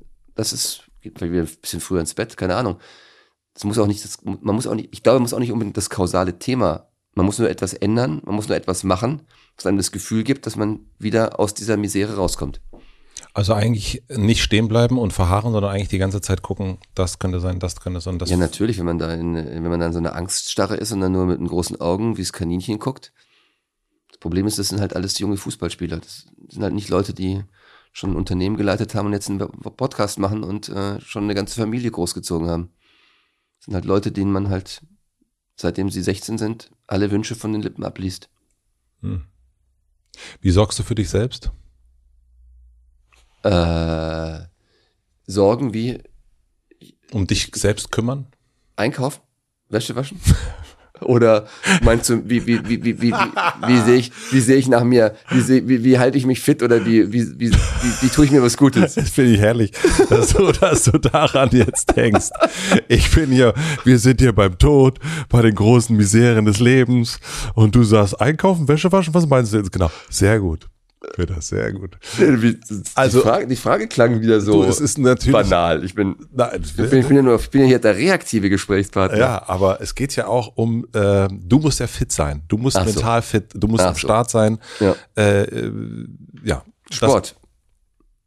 Sport. Also für mich ist es ähm, äh, Laufen, ähm, auch noch Tennis spielen, aber tatsächlich Laufen ist äh, ein so ein Thema. Ähm, das ist bei mir immer sehr sehr zyklisch. Also ich, ich bin ja auch selber zyklisch, ab und zu bin ich ja manisch. Dann gehe ich um, wochenlang morgens irgendwie um 5 Uhr laufen. Dann ähm, verletze ich mich wieder, dann bin ich dann mache ich wieder eine kleine Pause und dann muss ich wieder meinen eigenen Schweinehund überwinden, um wieder reinzukommen. Und ähm, das ist so ein Thema, wenn ich, wenn ich, wenn ich, wenn ich merke, dass ich schlecht drauf bin oder dass es mir nicht gut geht, dann gehe ich erstmal laufen. Und dann führe ich das halt wieder als Routine ein. Und dann merke ich wieder, dass ich, äh, dass mir das gut tut und dass ich da Anspannungen abbauen kann und dass ich da wieder eine positive Einstellung kriege. Und wenn ich dann also laufe und äh, mit der Musik im Ohr mal abschalte, dann kommen ja plötzlich auch wieder positive Gedanken. Dann habe ich auch wieder, kommen ja auch wieder Ideen oder Pläne, was ich machen könnte. Und was sind deine Pläne gerade? Also was ist das, wenn du, jetzt bist du 55, jetzt, ähm, jetzt guckst du mich so an. ähm, ja, also was, ähm, wo stehst du gerade? Also mein Plan war, dass ich, also als ich 50 oder 52 war, habe ich noch äh, die Hälfte meiner Amtszeit ähm, erreicht hatte und ähm, ja schon ganz viele äh, erlebt hatte. Wir sind ja schon auf, den, auf der Newsweek Weltrangliste sind wir schon mit unserem, mit unserem Team, mit unserer Klinik Nummer 4. Ich meine, das, wenn man sich das schaut, was wir da von der Zeit alles in, äh, erreicht haben, hat sich dann schon die Frage gestellt, was will ich denn jetzt als nächstes machen? Will ich das jetzt, will ich jetzt Maintenance machen oder will ich jetzt äh, mich auf andere Themen konzentrieren und lasse jetzt so ein bisschen auslaufen, mache jetzt, äh, mach jetzt Experten für alle Fachbereiche und ähm, lass die halt dann da machen.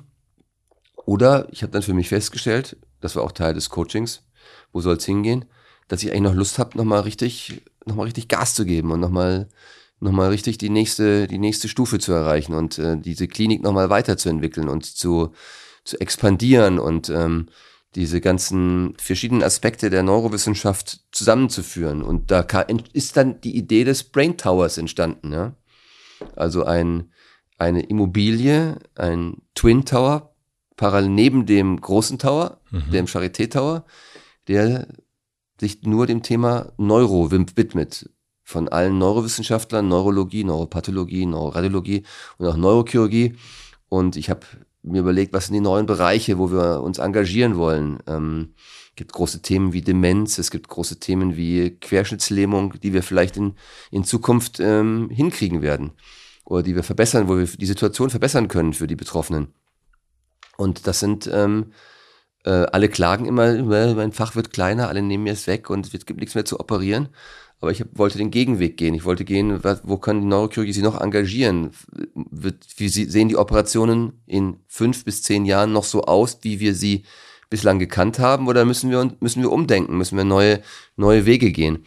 Und das wollte ich mit diesem Brain Tower machen und ich war dann eben in so einer mega Aufbruchsstimmung und ich wollte, und das, haben mir das ausgemalt. Wir hatten ja schon konkret mit unserem ganzen Neuroteam, also Neurologen Neuropathologen, schon so eine Broschüre entwickelt, wie das aussehen würde. Und ich habe mich schon in so einem, in so einem Monolithen gesehen, wo unten 15 neurochirurgische OP-Säle sehen, so wie, so wie ich das aus, aus Phoenix oder aus, aus, aus, aus, aus dem Burdenko in, in Moskau kenne oder aus, aus, aus den großen Kliniken in, in China kenne.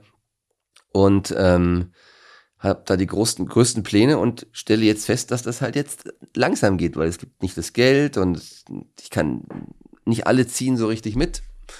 Und man ist eben, und das, das ist jetzt so gerade, was mich jetzt so ein bisschen bremst und was mir, woran ich jetzt gerade zu, zu arbeite, positiv zu bleiben, weiter dran zu arbeiten, dass es vorangeht und diese Idee umzusetzen, diese Vision. Aber du hast mich gefragt, nach welcher Vision? Ich habe dir erzählt, welche Vision ich ja, habe. Ja, super. Glaubst du, dass es, also jetzt versuche ich es gerade in die bestehenden Strukturen umzubauen, um zu, zu etablieren. Also wenn man schon keine eigene Immobilie bauen kann, dann wenigstens in den bestehenden Strukturen. Und mit dieser Aktivität gehe ich halt manchen Leuten halt auch auf die Nerven, ja. Das kann man sich jetzt dann auch nochmal weiter anhören, das ist sehr gut. Ähm, also was ja immer getrennt wird, zumindest äh, in, in, meiner Wahrnehmung, ist sowas wie ein Tumor auf der einen Seite, ähm, aber auf der anderen Seite sowas wie Depression. Mhm. Ähm, meinst du, dass es irgendwann sein kann, dass man eine Depression wegoperieren kann? Ich glaube, da ist man schon relativ weit. Also es gab ja, also erstens, äh, die Chiro Psychochirurgie ist ja eine dunkle, hat eine dunkle Vergangenheit, sowohl in Deutschland als auch in Amerika. Ja. Da ist ziemlich viel Schindluder getrieben worden. Deswegen muss man damit sehr sorgfältig umgehen. Und es ist ein, auch ein wichtiges ethisches Thema. Zweitens ähm, hat es natürlich auch zur Folge, dass man in die Persönlichkeitsstruktur ein, eingreifen kann und deswegen muss man doppelt sen sensibel mit dem Thema umgehen. Aber ähm, es ist im Endeffekt, wenn man es biologisch sieht, eine Fehlfunktion des Gehirns. Und ähm, wenn man versteht, a, welche ähm, Botenstoffe zu viel oder zu wenig produziert werden oder welche fehlen im Fall der Depression. Und wenn man zweitens versteht, dass das Gehirn aus Netzwerken besteht, aus verschiedenen Schaltkreisen, und dass man in der Lage ist, weil das Gehirn mit Elektrizität funktioniert zum Beispiel, ist man in der Lage, diese Schaltkreise zu beeinflussen, dann ist es nur naheliegend, wenn man den Schaltkreis der Depression versteht, kann man die Depression damit beeinflussen. Und dann kann man das elektrisch stimulieren. So wie wir es beim Parkinson ja schon sehr erfolgreich machen. Beim Parkinson überlegen wir jetzt gerade, wie wir mit äh, Gentherapie oder mit Zelltherapie diese Funktion, die verloren gegangen ist, wiedererlangen können. So sind wir beim Parkinson schon, schon sehr weit. Bei der Depression sind wir auf einem halben Weg. Aber es gibt auch Dinge wie ähm, Demenz oder wie ich erwähnt habe, wie Querschnitt, wo wir bislang akzeptieren, dass man nichts machen kann. Aber auch dafür wird es in Zukunft Ansätze geben, die man zumindest verfolgen muss und die man auch äh, an die Patientinnen bringen wird. Würdest du dich operieren lassen, wenn du eine Depression hättest und du wüsstest? Äh, Alter, wenn man eine richtig schwere Depression hat, dann, dann leiden die Betroffenen ja auch extrem. Ja. Und der, wenn der Leidensdruck hoch ist und äh, damit die Grundlage für eine Therapie gegeben ist, dann würde, würde ich mich auch operieren lassen. Muss man aber als Kaviar sagen, dass die Studien, die bislang das untersucht haben, noch nicht so positiv waren, dass man das jetzt euphorisch jemandem empfehlen muss. Man hat also den Schaltkreis und die, Thera und die Beeinflussung des Schaltkreises noch nicht wirklich ähm, dekodiert, entschlüsselt. Also deswegen wäre ich jetzt noch zurückhalten, mich operieren zu lassen, weil ich, weil es noch nicht perfekt funktioniert. Aber ich denke, das muss, müssen alle wissen. Depression macht so einen hohen Leid Leidensdruck, dass sie, dass die Menschen ähm, hoffen, dass es einen Weg gibt, das behandeln zu können. Wir kommen langsam zum Ende. Ich möchte eine ganz große Frage stellen und drei kleine. Uah. Aber es geht schnell. Äh, die große Frage, und die muss ich dir natürlich stellen, ist, ähm, was ist der Sinn des Lebens? Uh, der Sinn des Lebens ist, dass man ähm, das macht, wofür man denkt, dass man auf der Welt ist und das möglichst gut macht und dass viele Menschen einen positiven Benefit daraus haben. Das ist jetzt zum Beispiel mein Sinn des Lebens. Und dass man möglichst viele Leute beeinflusst und ähm, auch eine Schule hat. Oder wenn man eine Familie hat, hat man ja auch schon eine Schule. Ja. Und ich glaube, der Sinn des Lebens ist, dass man seine Familie der ermöglicht, ähm, zu gedeihen und denen Gutes mitzugeben. Und jetzt kommen die schnellen Fragen. Was denken andere über dich, was nicht stimmt? Dass ich ein arrogantes Arschloch bin. Was lernst du gerade, was du noch nicht so gut kannst? Äh, was lerne ich gerade, was ich nicht so gut kann? Ähm, ich lerne gerade im Moment eigentlich gar nicht so viel. Ich lerne gerade wieder, mich hinzusetzen und wieder ein Buch zu lesen und mir die Zeit zu nehmen und ähm, Sachbücher, aber auch Romane zu lesen, um mich wieder mit Dingen zu beschäftigen jenseits der Medizin. Was liest du?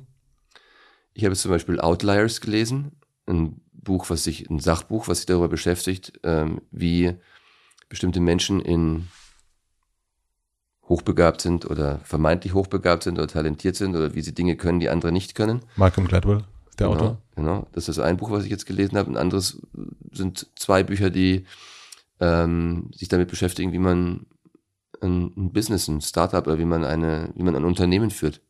Welche waren das? Leadership. Ne, die, haben, liegen noch bei mir rum. Ah ja, okay. Äh, und die letzte Frage, ich habe eine große Plakatwand am Alexanderplatz. Imagination ist gefragt. Und du darfst entscheiden, was dort für alle zu lesen sein würde. Was schreibst du drauf? Ganz egoistisch, die Stadt braucht den Brain Tower. Oder die Charité ist ein toller Ort, bewerbt euch dort. Nein, nein, nein, nein, nein, nein, nein, nein. Also, also das kannst du mir. Du, also äh, gestern bei Depeche Mode, da haben wir, da haben wir einiges Gutes gehört. Also da, du, also, du kannst jetzt nicht, also das, also das, also so kannst du. Also, Oder ich will halt die Pain that I, I'm used to.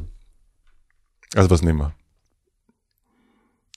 Give me the pain that I'm used to. Sehr gut. Das finde ich, finde ich irgendwie besser heute. vielen, vielen herzlichen Dank.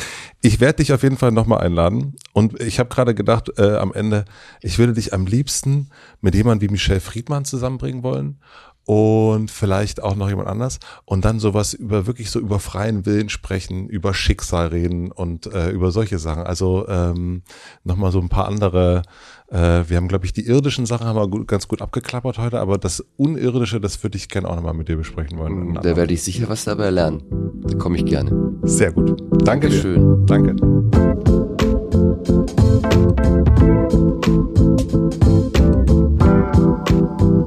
Das war Peter Walkotzi. Vielen, vielen herzlichen Dank fürs Zuhören. Ich hoffe, ihr wart genauso begeistert wie ich, mal in diese doch andere Welt zu schauen und mal jemand in den Kopf zu schauen, der anderen Menschen so oft in den Kopf schaut.